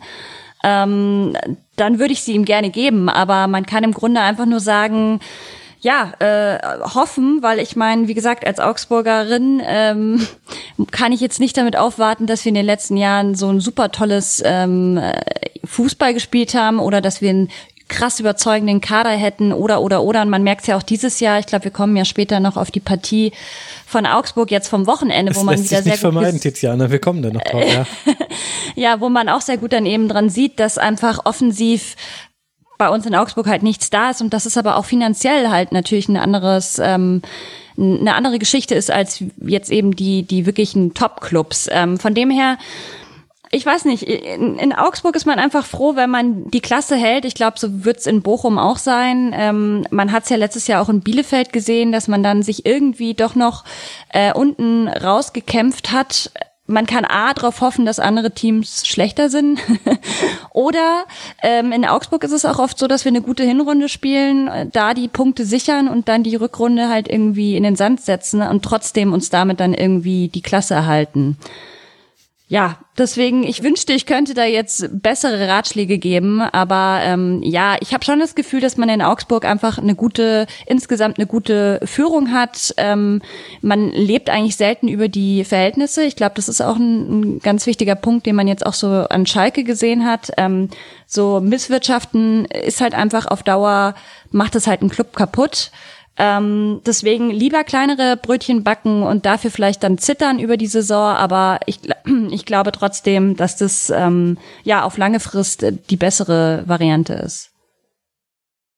Ja, spannend finde ich den Vergleich zwischen Augsburg und Bochum auch deshalb, weil Philipp hat ja gerade schon angesprochen, es äh, gab da schon Investorengespräche oder potenzielle Interessenten und die haben nicht gepasst. Und beim FC Augsburg haben wir ja, also wir haben einen Verein, hinter dem auch ein Investor steht, Klaus Hoffmann und inzwischen ja auch die Bold Football Holdings, die unter anderem auch äh, von den 76ers in der NBA und von den New Jersey Devils und bei Crystal Palace mit äh, drin hängen. Und das hat aber eine gewisse Tradition, also auch Investoren können eine Tradition haben, liebe Hörer Hörerinnen und Hörer. Denn äh, früher war das ja weiter Seinsch, der so ein bisschen der Mäzen beim FC Augsburg war und man kann sogar in die Zeiten von Haller zurückgehen. Da war das auch schon, also das ist jetzt nicht so komplett untypisch für den FC Augsburg und wird deswegen, glaube ich, auch sowohl von den Augsburgerinnen und Augsburgern als auch von den Medienschaffenden ein bisschen anders behandelt als eben andere Investoren, die wir in der Liga haben. Aber ich finde diesen Vergleich ebenso spannend. Du hast den, zum einen den VfL, der ähnlich wie andere Vereine auch aus, durchaus auch aus dieser Region eben diesen Spagat ganz, ganz schwer hinbekommt zwischen eben wirtschaftlicher Solidität und traditionellem Vereinstum. Also man möchte einen mitgliedergeführten Verein haben. Ja, nein, vielleicht. Da gehen die Meinungen auseinander. Und auf der anderen Seite hast du Augsburg, die über sportliche Arbeit und sportliche Leistung in der Liga geblieben sind, aber schon ein bisschen andere Möglichkeiten hatten als äh, der VfL. Das finde ich ist ein spannender Vergleich, ohne dass man da jetzt irgendwie, also ich finde es nur interessant, das nebeneinander zu halten, wie unterschiedlich da die Voraussetzungen sind. Ja, und da gebe ich dir auf jeden Fall auch recht. Also in Augsburg, als bekannt wurde, dass es jetzt diesen neuen Investor geben wird, ähm, habe ich ganz wenig Gegenwind eigentlich mitbekommen. Ähm, vielleicht, wie du schon sagst, weil man es einfach gewöhnt ist oder weil man halt auch weiß, man braucht auf Dauer einfach auch ähm, frisches Geld, um eben überhaupt in der Liga mithalten zu können. Hm. Ja, das Interessante ist, das kam ja über eine Fanseite raus in Augsburg. Also, aber das ist jetzt nochmal ein altes Thema, das haben wir der Ja, die Kommunikation, genau, ja. Philipp. Aber das Interessante ist ja, äh, in, der, in der Bundesliga gibt es ja letzten Endes schon seit Jahrzehnten immer wieder entscheidende Geldgeber oder wie man sie auch immer bezeichnen mag, Mäzen, Investor. Äh, ich habe vorhin angedeutet, ich wohne hier auf der ehemaligen Stadtgrenze Wattenscheid-Bochum. Die SG Wattenscheid 09 wäre ja äh, ohne Klaus Steinmann damals in den 90ern auch nicht in der Bundesliga gelandet. Mhm. Ähm, heutzutage spricht man von der SG Wattenscheid 09 und sagt, das ist ein Traditionsverein. Ähm, ich weiß nicht, wie man die SG Wattenscheid 09 heute bewerten würde, wenn sie jetzt in die Bundesliga kommen würde. Also unter ähnlichen Bedingungen wie damals mit Klaus Steilmann, ein Unternehmer aus Wattenscheid, der den Verein letzten Endes hochgebracht hat. Also, ähm, also das finde ich irgendwie immer spannend. Also äh, 30 Jahre später ist die gilt die SG Wattenscheid als Traditionsverein, aber letzten Endes steckte damals auch ein Mäzen, als ein Investor dahinter. Also ich bin mal gespannt, wie man über Hoffenheim oder andere Vereine in 10, 20 Jahren spricht. Ja, ich meine, da gibt's natürlich eine interessante Parallele noch oder, oder, eine Wurzel der Geschichte des äh, deutschen Fußballs, die eben da hineinreicht. Und ich finde, da ist eben genau äh, Steilmann mit Wattenscheid so ein bisschen die Brücke in die Vergangenheit. Also wir kommen eben aus einer Phase, in der der deutsche Fußball war ja lange nicht als Berufssport, sondern als Amateursport organisiert, musste er auch aus steuerlichen Gründen unbedingt sein. Also das hatte nicht nur ideelle Gründe, sondern auch noch steuerliche Gründe. Und schon ganz früh war es aber so, dass einzelne Vereine von Mäzenen oder von Geldgebern gefördert wurden.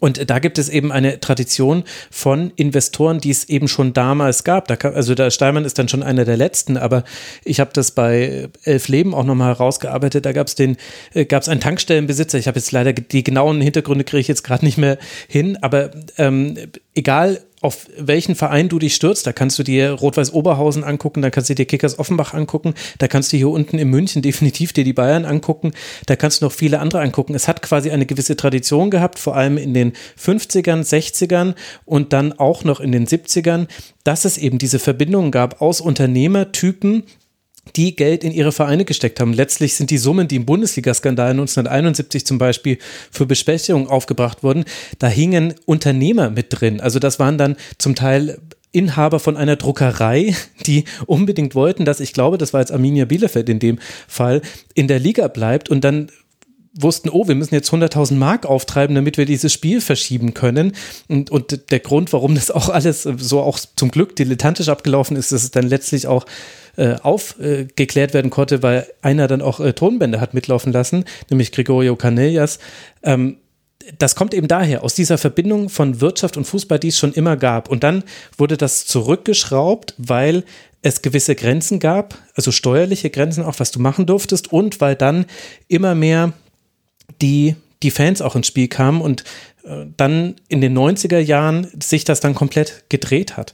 Und ich glaube, auch daher kommt das. Also das war jetzt ein sehr weiter Bogen, aber ich glaube, das erklärt, warum wir das haben, dass es eben Mannschaften gibt, die ein einen traditionellen Umgang mit Geldgebern haben, warum wir das bei anderen Mannschaften ganz anders bewerten und warum es aber dennoch zwei unterschiedliche Dinge sind.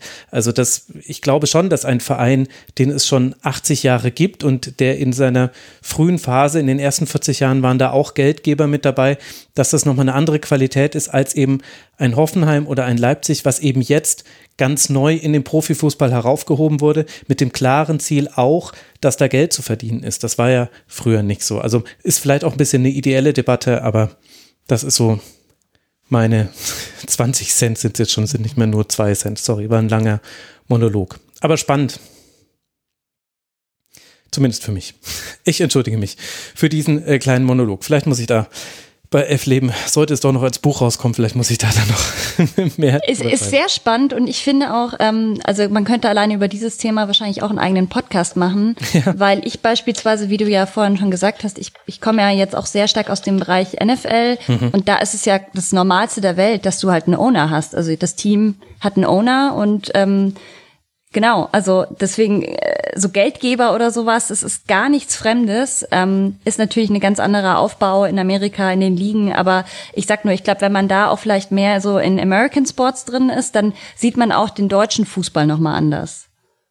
Ja, und gleichzeitig auch im europäischen Vergleich, also um dann die Klammer zu schließen, also wir haben dann 50 plus 1, das ist eine ist eigentlich ein historischer Witz, dass wir das haben. Das äh, war einfach so eine schnelle Entscheidung. Könnt ihr auch ein F-Leben nachholen. Ich glaube, Folge 10 habe ich das dann beschrieben, wie es zu 50 plus 1 kam. Und man kann, und 50 plus 1 ist ja auch toll. Es hat viele Dinge, glaube ich, bewahrt im deutschen Fußball. Gleichzeitig befindest du dich aber, wenn du dann den Bogen von Deutschland löst in einem europäischen Wettbewerb, in dem genau dieses 50 plus 1 als Klotz am Bein erscheint, zumindest vermeintlich, und in dem Financial Fairplay-Regeln komplett aufgehoben werden sollen. Also die Pressemitteilung, die da die DFL mit rausgegeben hat, vor einer Woche war es, glaube ich, die war ja sehr interessant, wo man im Grunde sehr offen gesagt hat, hey, wenn wir uns nicht quergestellt hätten, wäre wir wären, während Corona schon sämtliche Financial Fairplay-Regeln gefallen. Wir waren da diejenigen, die europaweit gesagt haben, das geht nicht, das darf nicht noch weiter aufgeweicht werden.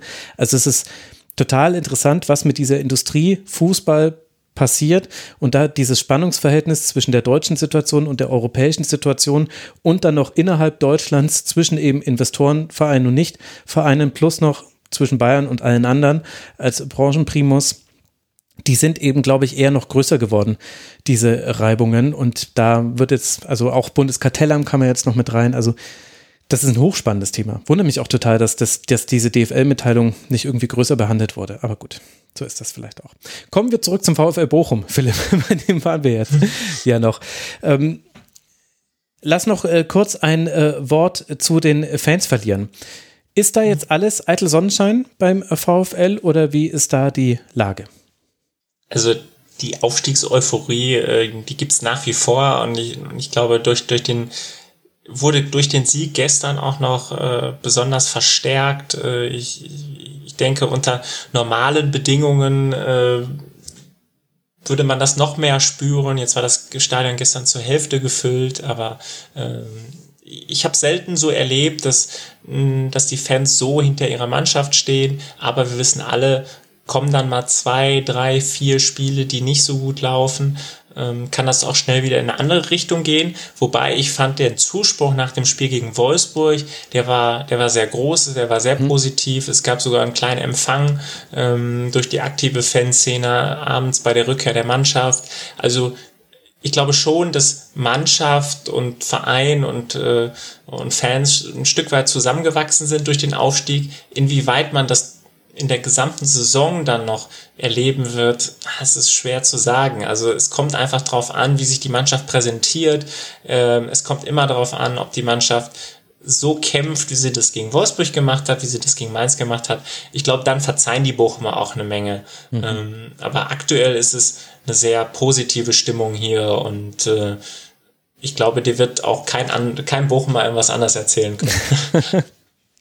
Das wäre ja auch komisch nach dem äh, zweiten Erstligaspieltag nach so langer Zeit. Also Bochum bleibt bei den drei Punkten, die man jetzt äh, sammeln äh, konnte. Es geht jetzt dann weiter beim ersten FC Köln vor der Länderspielpause.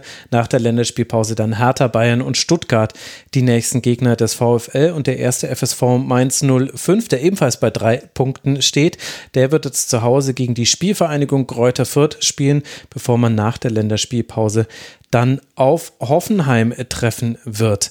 Mit Fürth haben wir dann auch einen der Beteiligten des nächsten Spiels, über das wir sprechen wollen. Tiziana gegen Arminia Bielefeld hat es nicht geklappt für Fürth mit dem ersten Erstliga-Heimsieg in der Vereinsgeschichte. Und das, obwohl Alessandro Schöpf auf Seiten der Arminia in der 68. Minute gelb-rot zieht und, die, und Arminia ab dann in Unterzahl spielt. Am Ende bleibt es bei den Toren von Fabian Klos kurz vor der Halbzeit und dem verwandelten Strafstoß kurz nach Wann wieder an Pfiff von Gotha. Wie haben dir denn beide Mannschaften gefallen? Also Fürth, muss ich sagen, hätte ich die drei Punkte sehr, sehr, sehr gegönnt. Die hatten einen sehr hohen Aufwand, also waren richtig bissig, sind in jeden Ball reingegangen, also jeder Zweikampf wurde äh, ausgefochten und ähm, ja, sie haben auf jeden Fall auch spätestens nach dem Platzverweis von Schöpf echt alles gegeben, um vielleicht noch das entscheidende 2 zu 1 zu machen. Also ähm, genau, da hätte man sich das echt schon nochmal gewünscht für die, aber es hat am Ende, finde ich, dann schon offensiv einfach auch nochmal an Präzision und Timing gefehlt. Ähm, mhm. Aber Kampfgeist war da und deswegen Daumen hoch von meiner Seite. Bielefeld dagegen, ähm, finde ich, war total blutleer offensiv. Also es ist fast nichts passiert. Ähm, Im direkten Vergleich hatten sie auch nur 35 Prozent Ballbesitz, hatten nur die Hälfte an Pässen äh, im Vergleich zu Fürth. Äh, zwei Schüsse aufs Tor, davon war ja immerhin einer dann das Tor. Also immerhin, das war ganz gut von der Ratio. Aber ja, ähm, irgendwie ging sich da überhaupt nichts zusammen bei Bielefeld. Mhm. Da mag man übrigens die YouTuberin, wenn es heißt, da gibt es einen Daumen nach oben von mir. Schreibt sie in die Kommentare, wie ihr Kräuter Fürth fandet. Aber das kann man ja sehr gut nachvollziehen. Fürth deutlich mehr Spielanteile. Philipp Abiyama unter anderem äh, gute Chancen hinten raus, äh, dann auch noch Nilsson, glaube ich, mit einem äh, Kopfball. Meierhäufer vergibt die allerletzte mhm. Möglichkeit. Sollte irgendwie nicht sein für die Spielvereinigung. Wie würdest du die, du jetzt dann ein Fazit ziehen für deren Spiel? Um um es ein bisschen hart zu urteilen vielleicht, äh, wenn man gegen Bielefeld natürlich schon zu Hause nicht gewinnt, äh, das ist natürlich schwierig. Also bei allem Respekt vor Bielefeld, so, so ist es jetzt nicht gemeint, aber Fürth muss natürlich versuchen, die Spiele gegen die direkten Konkurrenten zu gewinnen, gerade dann auch zu Hause. Ähm, das ist jetzt gestern nicht gelungen. Ich glaube, das war schon ein wichtiges Spiel. Fürth hat aber gezeigt, dass sie, dass sie mithalten können. Gegen, gegen Stuttgart wurde es ja dann am Ende doch sehr deutlich. Ähm, und, und gestern war Fürth tatsächlich die bessere Mannschaft. Ähm, aber es, es wird für Fürth, glaube ich, noch etwas schwieriger als für Bochum, denn Fürth hat ja im, im Sommer doch einige auch Leistungsträger verloren. Ähm, Ernst, äh, den ich, bei dem ich mich wundere, warum er in der zweiten Liga spielt, aber gut. Ähm, äh, Jeckel weg, Raum weg. Ähm, das ist natürlich für Fürth ganz, ganz schwer zu kompensieren. Äh, zu Arminia muss man dann aber auch sagen, äh, gegen Fürth, gegen äh, und gegen Freiburg haben sie noch nicht so überzeugt äh, ob, obwohl sie ja im Sommer doch, wie ich finde, sehr interessante Transfers getätigt haben. Ja, Arminia ist für mich auch so ein bisschen ein Rätsel, muss ich sagen. Also ohne, dass man da jetzt schon das ganz äh, große Diskussionsfass aufmachen muss. Also sprich, ich will jetzt nicht sagen, da ist jetzt alles schlecht oder alles ganz toll. Aber die Spielanlage gegen Fürth, das fand ich interessant, um es mal so zu sagen. Also es war wieder so, wie schon im Spiel gegen Freiburg hatte Ortega die meisten Pässe bei Bielefeld und von 55 geschlagenen waren 45 lange Pässe. Muss man ein bisschen aufpassen bei der Zählweise, das sind jetzt nicht immer lange hohe Pässe, das sind auch manchmal lange Pässe auf die Außenverteidiger, aber sehr viele lange hohe Pässe. Und ich habe mir das nochmal extra nochmal angeguckt, weil ich das Spiel ja gesehen hatte und ich hatte das Freiburg-Spiel auch gesehen. Aber manchmal, also ich gucke ja immer alle Spiele und da vermischt man manchmal auch Szenen im Kopf. Und ich habe einfach nur mal nochmal lange Pässe von ihm, die auch tatsächlich dann Richtung Klos gingen, was ja so mit der wichtigste Aufbaupass ist für Bielefeld häufig aus dem Freiburg-Spiel und mit dem Fürth-Spiel verglichen. Und beim Freiburg-Spiel war es wirklich in bei meiner Stichprobe drei von fünf Fällen so. Der zweite Ball war sicher bei Bielefeld und dann lief ein tiefer Angriff. Und bei Fürth war es so, bei fünf von fünf Versuchen hatte Fürth einfach den zweiten Ball, weil Fürth das sehr, sehr gut gemacht hat. Ich fand viel besser als Freiburg. Und damit hat dieses Mittel gefehlt und arg viel mehr gab es da nicht von der Arminia. Und so zufrieden man dann natürlich sein kann, wenn man in Unterzahl über dann auch so eine lange Zeit dann noch einen Punkt holt und zumindest nicht verliert, hätte ich da ehrlicherweise mehr erwartet. Und ich war enttäuscht von der Arminia, weil ich dachte, dass man weiter sei in dem Spiel. Bin ich da zu hart, Tiziana?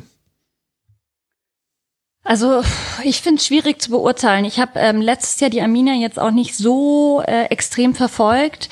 Ähm, als sie dann aber den Klassenerhalt geschafft haben, habe ich mich schon extrem gefreut und fand es dann auch verdient, weil sie einfach im Vergleich zu anderen Teams dann doch besser waren einfach. Mhm. Aber ich glaube, es wird extrem schwierig diese Saison. Also ähm, es gibt mehrere Teams, wo ich mich wirklich äh, frage, was soll da werden? Also da gehört die Arminia nicht nur dazu, sondern auch natürlich Fürth, aber auch Augsburg sehe ich da leider mit dabei, ähm, Bochum vielleicht auch. Also es wird mehrere Teams geben, wo ich echt hoffe, dass es nicht wird wie letzte Saison, wo man so ein bisschen das Gefühl hat, die unterbieten sich alle noch in wie schlecht kann man sein, ähm, hart gesagt jetzt, ähm, mhm. dass man einfach nur darauf hofft, dass die anderen noch schlechter sind. Ich hoffe da einfach schon drauf, dass Bielefeld sich vielleicht selber da noch mal rausziehen kann. Aber wenn du schon so in die Saison startest, dann muss ich sagen, hätte ich jetzt als Bielefeld-Fan schon echt auch Bauchschmerzen. Wobei die Arminia, finde ich ja, äh, habe ich gerade schon angedeutet, sehr interessante Transfers getätigt äh, hat. Also auch viele, viele Spieler mit viel Potenzial verpflichtet. Also letzten Endes eine andere Transferstrategie als der VfL. Ich will damit nicht sagen, dass die Spieler, die der VfL geholt hat, nicht noch Potenzial haben. Äh, ganz im Gegenteil. Aber sie haben sehr viele junge Spieler verpflichtet, also Anfang 20. Ich nehme da Haag, ich nehme Krüger, Serra. Und ich, ich glaube, da wird es ganz entscheidend sein, wie schnell schaffen die den Sprung in die Bundesliga. Weil das sind größtenteils Spieler, die eben noch nicht auf, auf dem Niveau gespielt haben, die in der zweiten Liga teilweise geglänzt haben, aber die jetzt in jungen Jahren äh, sich recht schnell an die Bundesliga gewöhnen müssen. Und äh, aber grundsätzlich, glaube ich, steckt da eine Menge Potenzial hinter.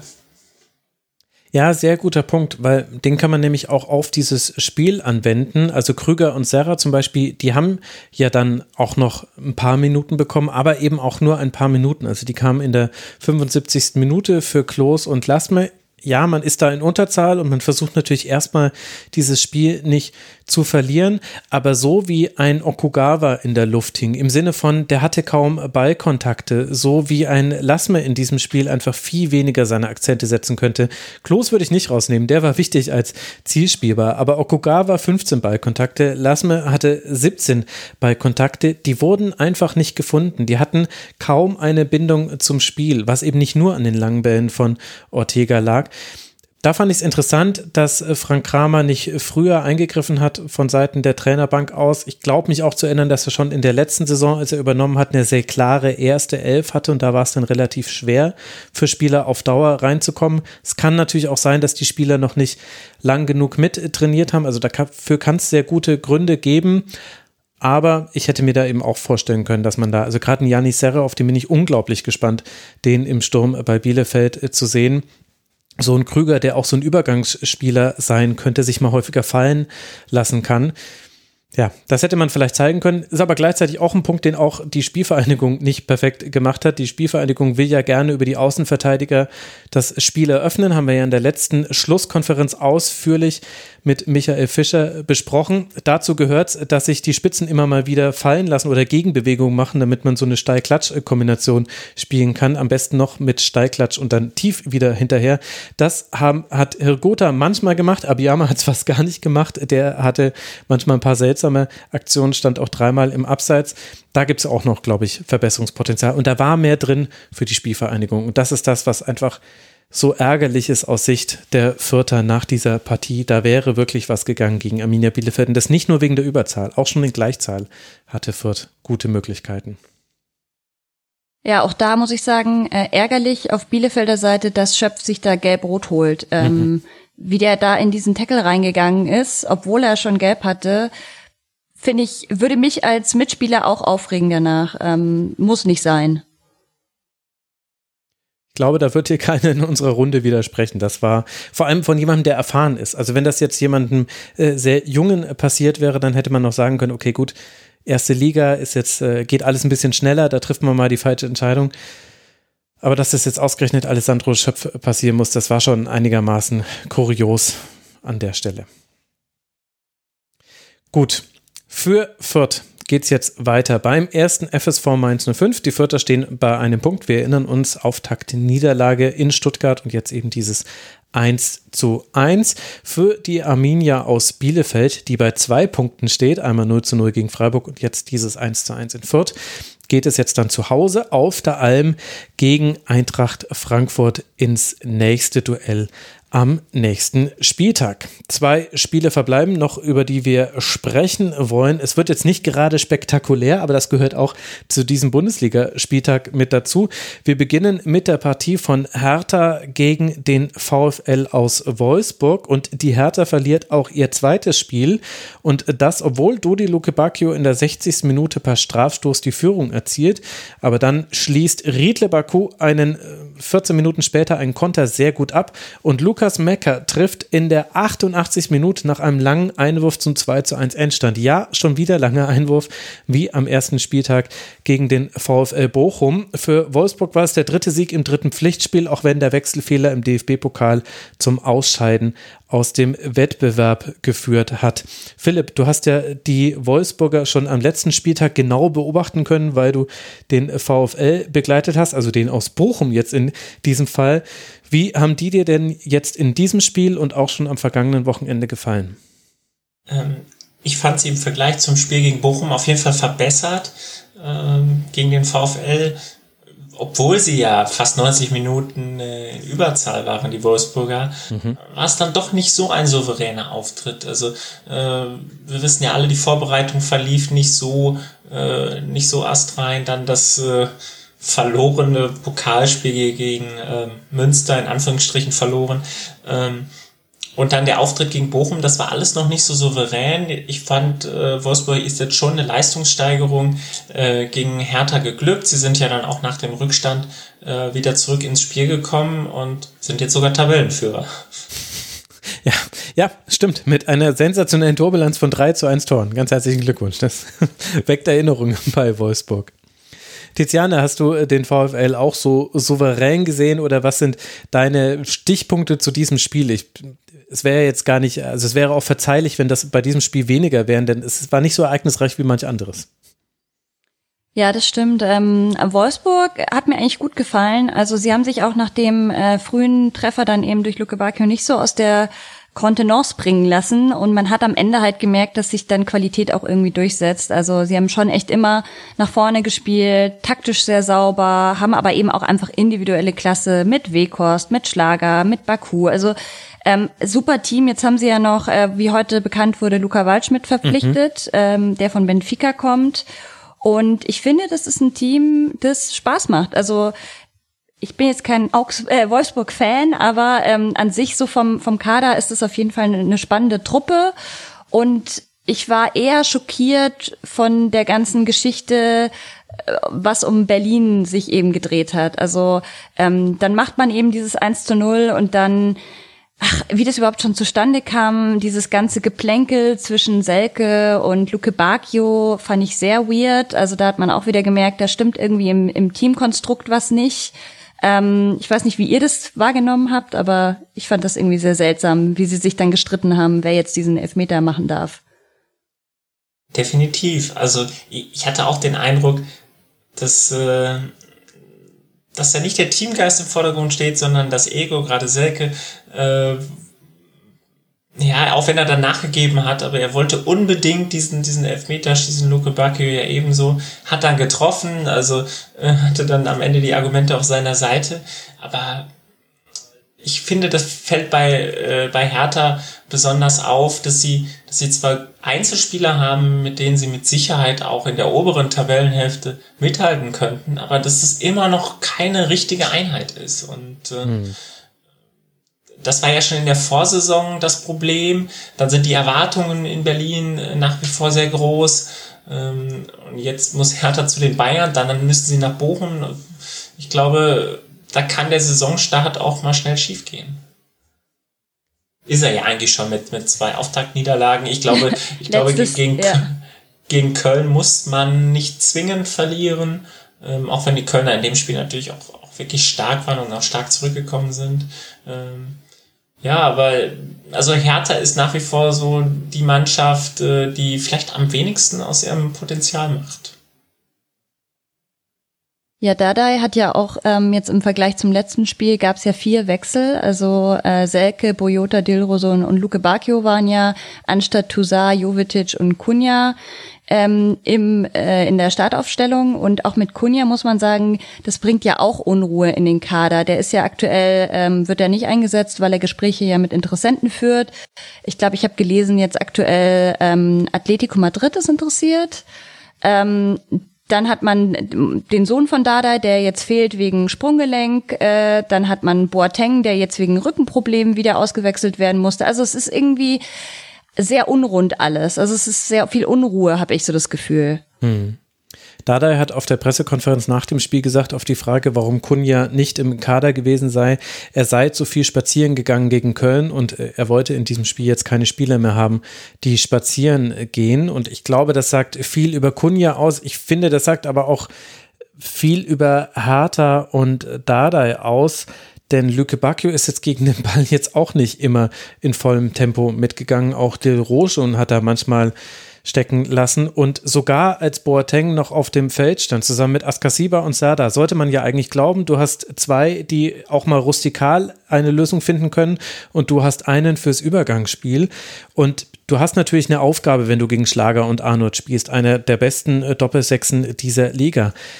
Aber ich muss auch sagen, also mit einer Ausnahme von dieser einen Phase, über die können wir gleich noch sprechen, wo Hertha besser war, wo auch das 1 zu 0 dann fällt, aber boah, war das bieder von Hertha. Und äh, da geistert ja 2015 durch den Hinterkopf die sogenannte Hintenrum-Scheiße. Wir haben sie, glaube ich, schon in der Saisonvorschau thematisiert. Ich glaube, wir werden sie sehr bald in einem Hertha-Schwerpunkt wieder thematisieren müssen. Es tut mir leid, liebe Hertanerinnen und Hertaner. Aber das war wirklich schwach und man hat Drei zu sechs Schüsse gab es in der ersten Halbzeit und vor allem für das Heimteam sind die drei halt dann wirklich ein Problem. Du hattest nur drei Abschlüsse. Am Ende waren es dann immerhin 13, aber das äh, konzentriert sich fast alles auf eine Phase, in der Hertha besser war. Es wurde ganz viel hintenrum gespielt. Man hat fast gar keine Akzente nach vorne setzen können. Es gab Mannschaftsteile, die in der Luft hingen, wie früher.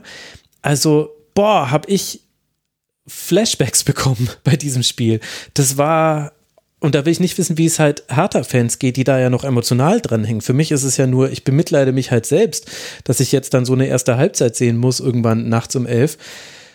Also das war schon schwach, mit einer Ausnahme die Phase in der zweiten Halbzeit, in der auch das 1 zu 0 fällt. Interessante Begründung da von Marc van Bommel. Er meinte, das alles sei eingeleitet worden durch ein schlechtes Verteidigen eines Einwurfs. Stimmt auch. Die Chance von Jovetic, wo auch so ein bisschen zum ersten Mal wirklich Stimmung im Stadion war, die fiel nach einem Einwurf der Hertha, bei der Wolfsburg nicht gut in der Ordnung stand. Und Marc van Bommel meinte, ja, und dann haben die halt Druck ausgeübt, haben dann den Elfmeter bekommen, zu Recht. So sind sie 1 zu 0 in Führung gegangen. Fand ich interessant, dass der Trainer von der Mannschaft Mannschaft, die jetzt schon zweimal mit einem langen Einwurf den Siegtreffer erzielt hat, in zwei Spieltagen auch auf Einwürfe gegen sich äh, guckt. Äh, Marc van Bommel, er, hat, er kriegt einen Platz in meinem Herzen dafür. Das muss ich, muss ich schon ein bisschen sagen. Diese Details mag ich. In der Phase war Hertha besser aber auch nicht zwingend. Und das hatte auch so ein bisschen, glaube ich, ich glaube, es hatte viel mit Jovetic zum Beispiel zu tun. Der hat mir ganz gut gefallen, als der eingewechselt wurde. Aber boah, ansonsten muss ich sagen, war das sehr. Also war nicht die Top-Partie auf jeden Fall von diesem Wochenende.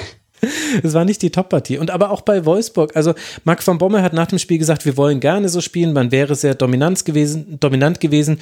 Nur die Ideen haben, hätten eben gefehlt. Und so kann man das natürlich sehen. Man kann aber auch sagen, ey, euch ist in der ersten Halbzeit halt auch gar nichts gelungen. Also was war denn bitte euer Plan? In der zweiten Halbzeit wurde es dann ein bisschen besser. Aber ich möchte auch mal dieses Spiel sehen, wenn Hertha nicht diesen Freistoß so schlecht verteidigt, dass man dann in diesen Konter läuft, wo sowohl Schwolo nicht gut aussieht, als auch Askasiba und Stark in der Abstimmung einfach äh, Baku nicht gut genug aufnehmen, der dann sehr, sehr guten Pass auch bekommt. Aber also auch von Wolfsburg auch wenn man das noch gedreht hat und dann auch nicht unverdient gewonnen hat, weil es gab noch zwei, drei äh, Situationen, die hätten gefährlich werden können, wenn ein Abnehmer in der Mitte an den Ball gekommen wäre. Also von Wolfsburg fand ich es jetzt ehrlich gesagt auch nicht so überragend. Ich wäre jetzt nicht ganz so zufrieden, aber man weiß ja natürlich nicht, was Marc von Bommel da nur nach außen signalisiert und wie es in ihm selbst aussieht. Gut, haben wir beide schlecht geredet. Schlechte Stimmung bei den Hörerinnen und Hörern von beiden Fans. Es war insgesamt eine sehr zerfahrene Partie. 22 Fouls von aus, Fouls von Wolfsburg. Dann hinten raus noch äh, sehr, sehr viele Wechsel, um Zeit von der Uhr zu nehmen. Ab dem 2 äh, zu 1 Führungstreffer war ein bisschen zäh. Aber für die einen ist das nicht so wild und für die anderen ist das sehr, sehr bedenklich. Die einen, für die es nicht so wild sind, das ist der VfL aus Wolfsburg, der als einzige Mannschaft zweimal gewinnen konnte jetzt an diesen beiden Spieltagen, bei sechs Punkten steht. Jetzt empfängt man dann zu Hause Rasenballsport Leipzig vor der Länderspielpause. Für Hertha BSC geht es jetzt dann zu den Bayern, bevor es dann nach der Länderspielpause wie folgt weitergeht. Man spielt in Bochum, man spielt zu Hause gegen Fürth und dann bei Leipzig. Und ohne jetzt Bochum und Fürth zu nahe treten zu wollen, aber sollte Hertha da gewinnen, wird es kaum Standing Ovations in dieser Republik geben. Das sind, glaube ich, Spiele, die tendenziell Hertha nur verlieren kann. Und dann Leipzig und davor noch Bayern. Hertha Schwerpunkt in Coming. Es deutet sich alles so ein bisschen an. Mal gucken, ob schon am nächsten Spieltag. Habe ich noch nicht entschieden. So, eine Partie haben wir noch. Die ist jetzt auch nicht minder spektakulär. Da kann uns jetzt Tiziana dann mal in aller Ausführlichkeit einführen, was denn da los war bei der Partie zwischen Eintracht Frankfurt und dem FC Augsburg. Nach der Nullnummer am letzten Spieltag zwischen Bielefeld und Freiburg gibt es jetzt auch am zweiten Spieltag eine Partie, die ohne Tore endet. Und das, obwohl die Eintracht 21 Abschlüsse herausspielt. Über die Abschlüsse von Augsburg und deren Zahl und Qualität müssen wir dann gleich noch sprechen. Tiziana, was war da los bei diesem Spiel, bei beiden Mannschaften eigentlich? Ja gut, äh, das kann man jetzt nicht miteinander vergleichen. Also ich finde, äh, die Eintracht kommt wo ganz anders her, hat ganz andere Vorzeichen, hat ganz andere Probleme oder Baustellen, würde ich es mal nennen, mhm. als jetzt Augsburg. Ähm, Augsburg, äh, es sieht man leider eine Fortsetzung von der letzten Saison, nur dass es gefühlt irgendwie immer schlimmer wird. Also gerade so das Thema Offensivkraft. Ähm, man hat jetzt auch noch Marco Richter verloren, der noch einer der wenigen Guten war äh, im Bereich Offensivfußball. Der ist ja jetzt ähm, in Berlin eben. Und ja, dann hat man viele Verletzungen aktuell und eben ganz großes Thema ist einfach, dass man halt wieder es nicht geschafft hat, wirklich die Offensive zu verstärken. Ähm, man setzt gefühlt immer nur auf die Defensive und ich bin ja wirklich ein Fan von äh, verteidigungsstarken Teams, aber ja, am Ende reicht es halt einfach nicht für die Bundesliga und es wird ihnen, glaube ich, wirklich noch, ähm, ja, es wird eine Rechnung geben dafür, dass man da nichts gemacht hat. Ähm, bei Fra äh, Frankfurt finde ich, wie gesagt, ganz andere ähm, Themen. Ich meine, die haben jetzt einen neuen Trainer, da ähm, fehlt auch noch ein Stürmer. Und so kam es dann irgendwie so ein bisschen, dass es echt so ein sehr liebloses 0-0 wurde. Ähm, Augsburg gut verteidigt, ich meine, das können wir. Haben sie auch wirklich, wie gesagt, finde ich, hinten alles weggehauen. Ähm, dafür aber selber, ich glaube, die Statistik null Torschüsse für Augsburg, sagt mhm. schon einiges. Ähm, auch Passgenauigkeit 58 Prozent, also schlecht einfach nur 37 Prozent Ballbesitz. Also da kann man nicht viel gut reden. Ähm, aber ja, wie gesagt, defensiv immerhin eine Bank. Frankfurt muss sich halt ärgern, dass sie da nicht mehr draus gemacht haben, weil sie hatten einfach echt zahlreiche Chancen. Und ich glaube, für die Frankfurter ist es ein ärgerlicheres Spiel oder ja, ein enttäuschenderes Ergebnis als jetzt für die Augsburger per se. Philipp, würdest du da mitgehen? Äh, sehe ich sehr ähnlich, vor allem weil, ähm, weil Frankfurt nach dem enttäuschenden Auftakt in Dortmund schon ein bisschen unter Druck stand, dann auch ein Heimspiel gegen Augsburg zu gewinnen. Ähm, insofern dürfte die, die Stimmung in Frankfurt nach wie vor nicht ganz, äh, ganz optimal sein, das vorsichtig auszudrücken. Äh, bei Frankfurt sieht man natürlich, äh, dass sich da auch noch einiges einspielen muss. Also neuer Trainer, auch einige Neuzugänge, ähm, die jetzt äh, auch zur Startelf gehörten gegen Augsburg, äh, speziell in der Offensive. Äh, das muss sich noch finden.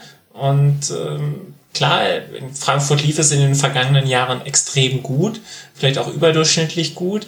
Jetzt sind die Erwartungen auch gestiegen und ähm, dann ist ein 0-0 gegen Augsburg wahrscheinlich eher enttäuschend. Also das ist natürlich äh, die Argumentation vom Ergebnis her. Ich glaube, da kann man auch nicht so wirklich anderer Meinung sein. Ähm, dass man äh, dieses Spiel hätte äh, gewinnen sollen, auch bei der Anzahl und Qualität der Chancen. Also die, die eine, in der Kamada, der eingewechselte Kamada, dann nicht nochmal querlegt auf äh, Kostic, da drehst du dann, glaube ich, auch wirklich durch, wenn du vorher schon so viele Chancen vergeben hast. Jetzt ist die Eintracht ja mit einer Viererkette gestartet. Tiziana, wie hat dir das äh, gefallen, dass Kostic äh, hinter sich noch Lenz hatte, Erik Durm als äh, Rechtsverteidiger und auch im Mittelfeld, also im offensiven Mittelfeld mit Heuge, Boré und Lindström nochmal eine andere Besetzung als im ersten Spiel. Wie fandst du da die Eintracht? Ähm, ja, also ich glaube, es waren noch am Ende fünf Spieler, die äh, anders gestartet sind, oder? Bei Frankfurt. Also es wurde mhm. sehr viel geändert. Ja. Ähm, genau. Ähm, pff naja, das sagt ja auch schon viel drüber aus, wie das letzte Spiel bewertet wurde im Nachhinein.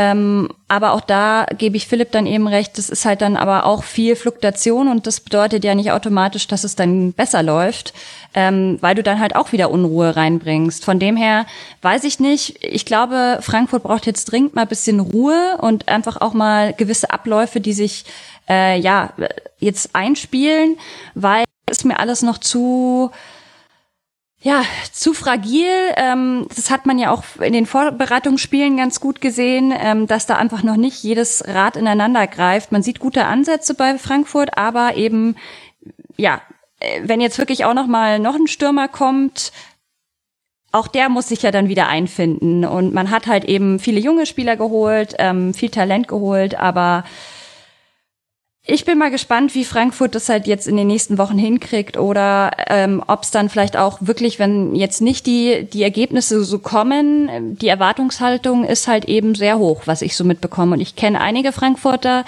die sind nicht zufrieden, sagen wir es so. Hm. Ich muss sagen, ich bin bei der Eintracht ein bisschen entspannter, glaube ich, als so der Durchschnitt, den ich so wahrgenommen habe. Ich, also klar gibt es viele Dinge, die man kritisieren kann. Klar würde ein klarer Mittelstürmer und erfolgreicher Mittelstürmer nochmal helfen. Ja, und man hätte dieses Spiel auch gewinnen müssen. Ich fand aber, dass diese Umstellung auf die Viererkette echt einige der Probleme, die man hat, ansonsten mit dem altbekannten Spielsystem ganz gut gelöst hat. Also Lenz hinter Kostic, da waren, das war noch nicht das Ende der Fahnenstange, was Christopher Lenz äh, zu zeigen imstande ist, wenn man einfach seine Unioner Zeit daneben hält. Aber erstmal war es sehr gut, eine Absicherung hinter Kostic zu haben. Ich finde, das hilft der Eintracht unglaublich. Ich fand, dass So und Rustic auf der Doppelsechs das gut gemacht haben muss allerdings auch sagen, sorry, Tiziana, da war jetzt Augsburg, glaube ich, auch nicht die, der Maßstab. Das muss man nochmal unter, unter anderen Bedingungen testen, weil in dem Bereich war Augsburg jetzt auch wirklich nicht stark im offensiven Mittelfeld. Deswegen schwierig, das zu bewerten. Und dann Hauge, Lindström und Boré vorne drin. Von der Chancenverwertung her großes Thema. Auch den einen oder anderen Abschluss viel zu überhastet genommen, fand ich einfach von der Ausführung her. Also wenn man einfach guckt, wie Lindström bei der einen Chance, die er zum Beispiel hat, äh, gar nicht nochmal guckt, wo das Tor steht. Also einfach äh, wild schießt und dann auch noch äh, viel zu hoch. Äh, man kann sicherlich auch über Erik Durm als Rechtsverteidiger sprechen. Also will jetzt nicht alles schönreden, aber ich fand, dass die Struktur im Frankfurt-Spiel eigentlich gut gepasst hat. Ich fand, dass es eher so tatsächlich die Abläufe waren. Das, was du jetzt gesagt hast, äh, Tiziane, dass es eben Zeit braucht. Also in der Schlussphase zum Beispiel gab es mehrmals Situationen, in denen alle Offensiven in die vorderste Kette geschoben haben. Da gab es gar kein Spiel mehr zwischen den Linien. Und das ist halt schwierig, weil Augsburg hat jetzt nicht perfekt verteidigt, aber Augsburg hat schon viele Dinge ganz okay verteidigt. Also Roveleo ist ausgefallen, darf man bei dem Spiel jetzt auch nicht vergessen. Dafür Oxford gespielt neben Udokai. Das hat schon ganz okay geklappt klappt eigentlich. Im Strafraum ist Augsburg da immer noch ganz, ganz gut, auch in der Aufteilung, wie man das bei Flanken macht, die es ja dann sehr häufig gab. Da hätte Frankfurt, glaube ich, wenn man sich, wenn sich da mindestens einer zwischen die Linien hätte fallen lassen und damit ja auch jemanden wieder rauszieht, ich glaube, da hat es sich Frankfurt schwerer gemacht, als es eigentlich hätte sein müssen. Aber ich finde, die Viererkette hat ganz okay funktioniert. Ich glaube, dass Oliver Glasner das hinkriegen kann. Ich bin, also es war jetzt kein schönes Spiel und man kann sich da über sehr viele Dinge ärgern. Aber ich muss sagen, ich fand das eigentlich ganz, ganz gut in vielen Ansätzen von Frankfurt. Und mir haben auch Hauge, Lindström, Boré, die hatten alle so ihre Momente. Kann sein, dass es auf Dauer nicht reicht bei allen dreien von denen, weil die hatten auch alle Momente, die nicht, die nicht geklappt haben. Aber äh, habe ich schon schlechtere Bundesligaspiele gesehen, muss ich sagen, als jetzt dieses Spiel aus Frankfurter Sicht. Aus Augsburger Sicht finde ich es nochmal anders. Also aus Augsburger Sicht, ja, müssen wir vielleicht gleich reden. ja. Ja, das ist so mein äh, Take äh, zu Frankfurt. Aber über Augsburg will ich jetzt doch nochmal kurz reden, Tiziane, auch weil ich dich jetzt hier habe. Die, ja. die Passquoten, du hast vorhin schon angesprochen. 58 Prozent war der Durchschnitt. Allein von den, der Viererkette hinten drin. Gumni 52 Prozent, Oxford 54 Prozent, Udokoi 43 Prozent. Wir haben einen Innenverteidiger mit einer negativen Passbilanz.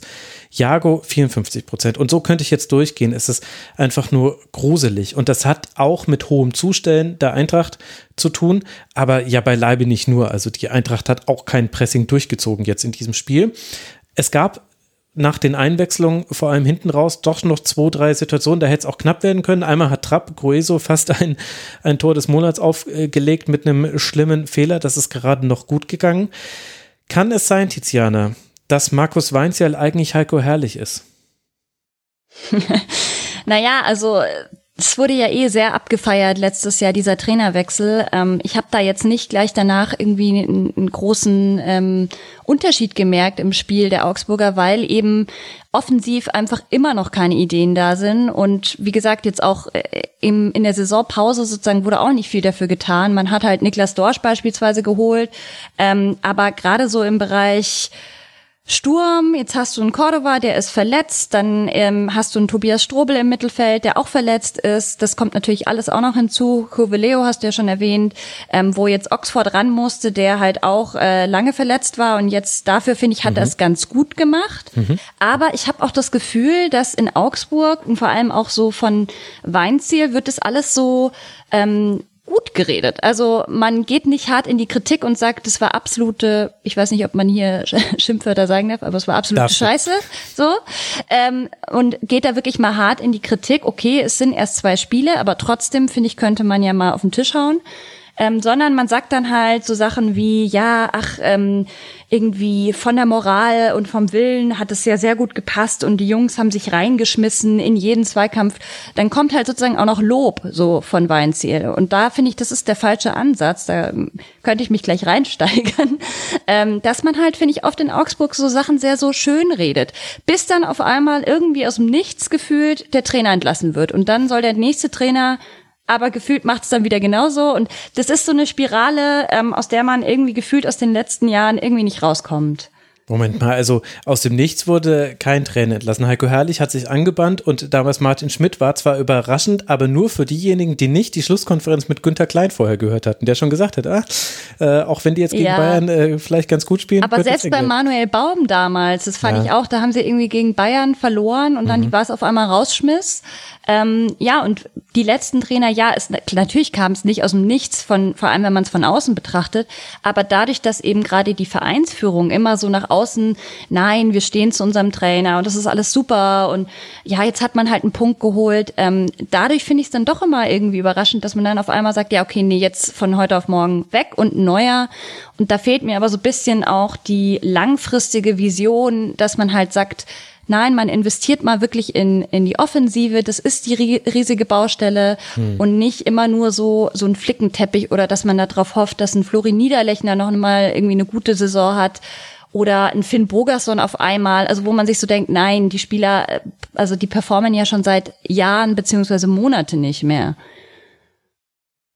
Okay, vielleicht ein Augsburg-Schwerpunkt incoming. Jetzt wird's langsam echt eng. Keine Ahnung, was ich nächste Woche noch machen soll. Ja, das sind sehr interessante Aspekte, die du da nochmal genannt hast. Wir werden das überprüfen im nächsten Heimspiel des FCA, Tiziana. Da geht's äh, gegen Leverkusen und dann kann Augsburg versuchen, den zweiten und vielleicht dritten und vierten Punkt dieser Saison zu sammeln. Aktuell ist es nämlich nur einer bei einer Torbilanz von 0 zu 4 Toren für die Eintracht. Ich würde noch kurz ja.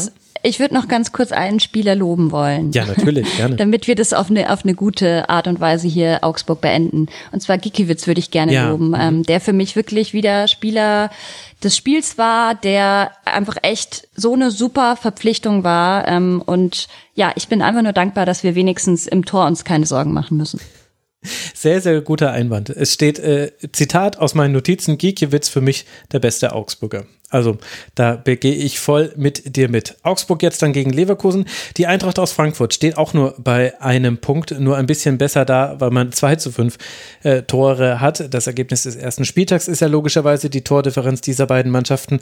Für die SGE geht es jetzt dann auf die Alm zu Arminia Bielefeld. Nach der Länderspielpause geht es gegen Stuttgart und dann trifft Oliver Glasner auf seine Wolfsburger und das Ganze in Wolfsburg.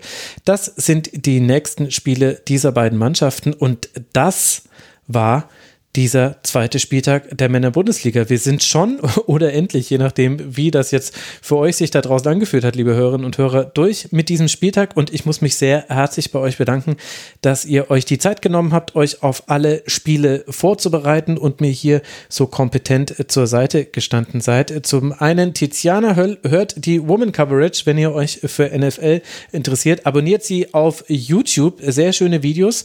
Und bei Twitter ist sie die TI Höll mit OE. Ich werde dich auch überall verlinken in den Shownotes. Danke, liebe Tiziana, dass du mal wieder im Rasenfunk warst.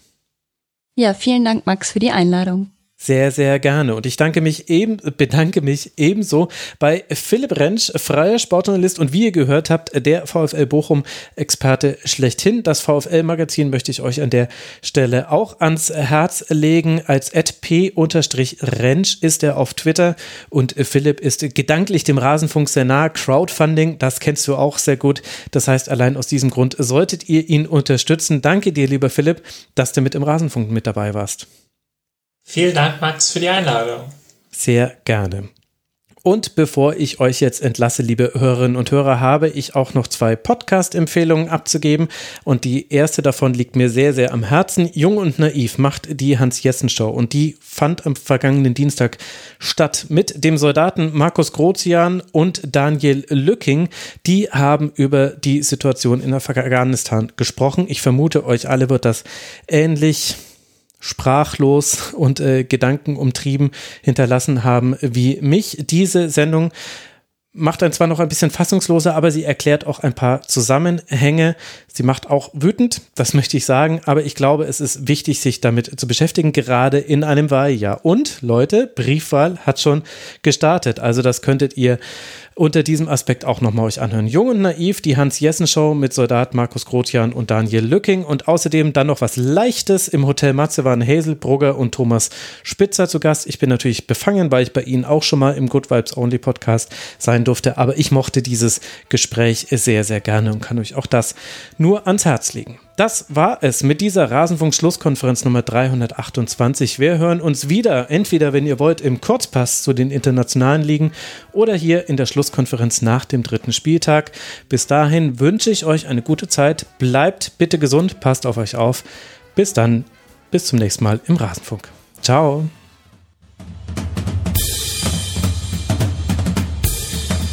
Das war die Rasenfunk-Schlusskonferenz. Wir gehen nun zurück in die angeschlossenen Funkhäuser.